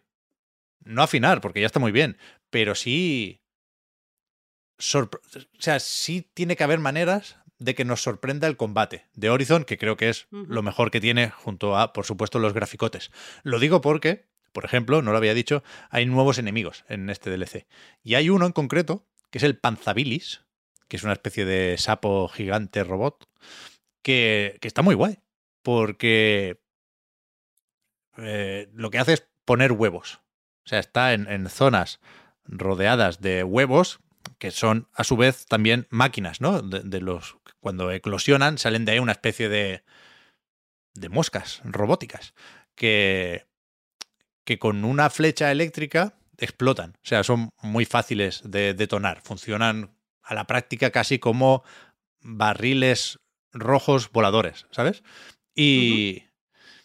y son combates muy dinámicos estos, creo que son de los mejores, no son especialmente complicados, pero sí son de los mejores enemigos que ha tenido la franquicia a nivel de diseño. Y, ya sé que es muy ambicioso y muy difícil y más o menos complicado de concretar, pero el rollo ecosistema tiene que estar ahí de alguna forma. Tienen que poder interactuar un poco más las máquinas y que esto afecte la manera de aproximarse a los, a los combates, ¿no? Siempre ha habido algo de Monster Hunter en, en Horizon. Y yo creo que se puede acercar un poco más a Monster Hunter World o puede intentar incluso prever cómo será Monster Hunter en el futuro, ¿no? Que viene después de World y de Rise y, y adelantarse un poco a eso. Yo creo que tiene que ir por ahí, por, por el tema de que, bueno, estés, no, no, me sé los nombres, estés luchando contra un grupo de Carry Raptors y de repente viene un atronador y se los empieza a comer. Creo que hay, que hay algo Next Gen ahí que sería guay ver en la siguiente entrega, pero, perdón, me estoy adelantando mucho. Eh, Burning Shores, bien como expansión de, de 20 euros, ¿eh? que tampoco, viendo cómo, cómo, están las 80 cucas, tampoco me parece exagerado. Pero bueno, si, si, lo hacemos al peso, al final es eso, es más o menos una cuarta parte de Forbidden West, en todos los sentidos. Mm, yo he visto a gente, a la, o sea, quizá porque sea corto, quizá porque tal, pero yo he visto a mucha gente contenta, ¿eh? No eres, ah, creo que has perdido un poquito de entusiasmo desde la semana pasada. Sí, porque pero... me, me, me gusta mucho cuando disfruto del empezar un juego, ¿sabes? Sí, y... lo hablamos una vez, de hecho, y tú dijiste que es que te gusta como empezar a conocer, ve cómo sí. se toca, ve cómo se juega, sí. que lo disfruta, que es todo lo contrario que me pasa a mí. A mí me gusta cuando ya se hace las cosas. Sí. Y es verdad que Seika, la, la nueva acompañante de Aloy en esta aventura, no es un monumento al carisma, pero sí es mucho menos pesada que, que los otros compis de Zero Dawn y Forbidden West. Mola bastante. Son muy importantes, son sí. muy importantes. Sí. Está bien, está bien, está bien. Yo tengo ganas ¿eh? de, de, ver qué hace Guerrilla a partir de ahora. Pues si no has jugado a nada más que quieras comentar, Marta, podemos ir despidiendo. Mejor, mejor, porque lo de la, las demos me lo guardo para el artículo de la web. Los puzzles. Es que he jugado cositas que están bien, ¿eh? Mis compañeros también, ¿eh? Hacemos buenas recomendaciones, creo yo. Vaya trato preferencial que tienen los puzzles aquí, ¿no? Con su bueno, festival propio. Perdona, pero en Steam hay bastantes festivales. Hace, hace nada había uno de juegos de misterio. Hay, hay cositas. Pero eso eh, en la web lo ignoramos un poco porque tú sabes, Pep, que Víctor y yo, incluso Oscar, somos como muy, muy de puzzles. Sí, sí, está claro. Está claro. Cuando, bueno. cuando sea eh, festival de juegos de acción, será tu momento para brillar, Pep. Joder, jugué muy poquito al Can of Wormholes, ¿eh? Me, me, me lo compré, me lo instalé y, y, y me lo puse un rato, pero no he tenido tiempo de comprobar si efectivamente es el mejor juego de lo que llevamos de 2023, como decía Víctor el otro día, pero lo, lo, seguiré, lo seguiré probando. Ya veremos cuándo, porque qué narices. Decía antes Marta lo de que tengo la agenda libre, ¿no? Pensando en, en, en las partidas y los juegos, pero que hay que ponerse ya con el Star Wars Jedi Survivor. Bueno. Oye, si, si, si, uno quiere, por supuesto, no, no es una obligación, pero quiero decir que los análisis son bastante positivos, muy positivos. ¿Qué narices te diría? Son, son muy positivos, de verdad. Creo que va a estar bien, pero ¿has jugado al anterior? Sí. ¿No te no estaba un poquito hueco? Poco bastante, ¿eh? Pues, pues, entonces entiende, entiende mi risa. Es que me, me, has puesto contra la, contra la espada y la pared, pero, pero es que no. O sea, los análisis también, pero yo no vengo de las mejores referencias. O sea, a mí es que me, me, me mató el que se intentara comparar con Sekiro, aunque sea por proximidad temporal, ¿no? Pero, pero yo sí creo que es un buen comienzo para una saga. Yo creo que a poco que en Respawn aprendieran cuatro cosas con, con el primero, esta secuela puede estar muy bien. Survivor. Mal no va a estar. Vamos a, a, a dejarlo en eso. Mal no va a estar. Verdad que yo creo que se, se dieron cierta prisa con el Fallen Order, pero bueno, ya, ya, ya hablaremos la semana que viene, ¿eh? a eso iba, a, a, intentar pensar o plantear que se comentará en el próximo podcast, Star Wars Jedi Survivor seguro, y, y Redfall también, ¿no? Porque lo meten en Game Pass al principio de la semana, el día 2 de mayo, es martes. Así que uh -huh. habrá tiempo para, para probarlo y ver qué tal los vampiros y a ver si se echan mucho de menos o no los 60 frames en serie X. Los peceros, pues ya estáis por encima del bien y del mal en ese sentido, pero yo sí lo jugaré en, en Xbox. Y alguna cosa más que se me olvida, seguro que, que traemos también la semana que viene. Desde luego, juegos no van a faltar. Juegos no van a faltar porque viene un fin de semana largo, que es cuando más se juega. Larga es la espera hasta el 12 de mayo, ¿eh? Uy, de verdad. Mira, es que no me dejáis descansar, no me dejáis descansar. Cada vez que se me olvida, me lo recordáis. Sí. Dejadme vivir. Menos mal que los avances de ayer iban mucho por el tema de, de las construcciones, que no, no te voy a decir que me moleste que, que el juego vaya por ahí, pero desde luego no es el principal re- reclamo para mí. Así que con eso estoy más o menos tranquilo. Pero quedan dos semanas, ¿eh, Marta? Ya. Dos Ya. semanitas, ¿eh? Con algún, ya, ya, con algún que otro festivo entre medio. Lo cual- Yo. Tú, tú, tú lo que tienes que ir pensando es cómo nos vamos a ir cogiendo los días libres para jugar todos. ya. Vamos, Bueno. vamos a ver que- cómo nos apañamos y, y rotamos en la web, no sé, pero aquí hay que jugar. Yo creo que todo el mundo lo va a entender, ¿eh? porque todo el mundo estará haciendo lo mismo.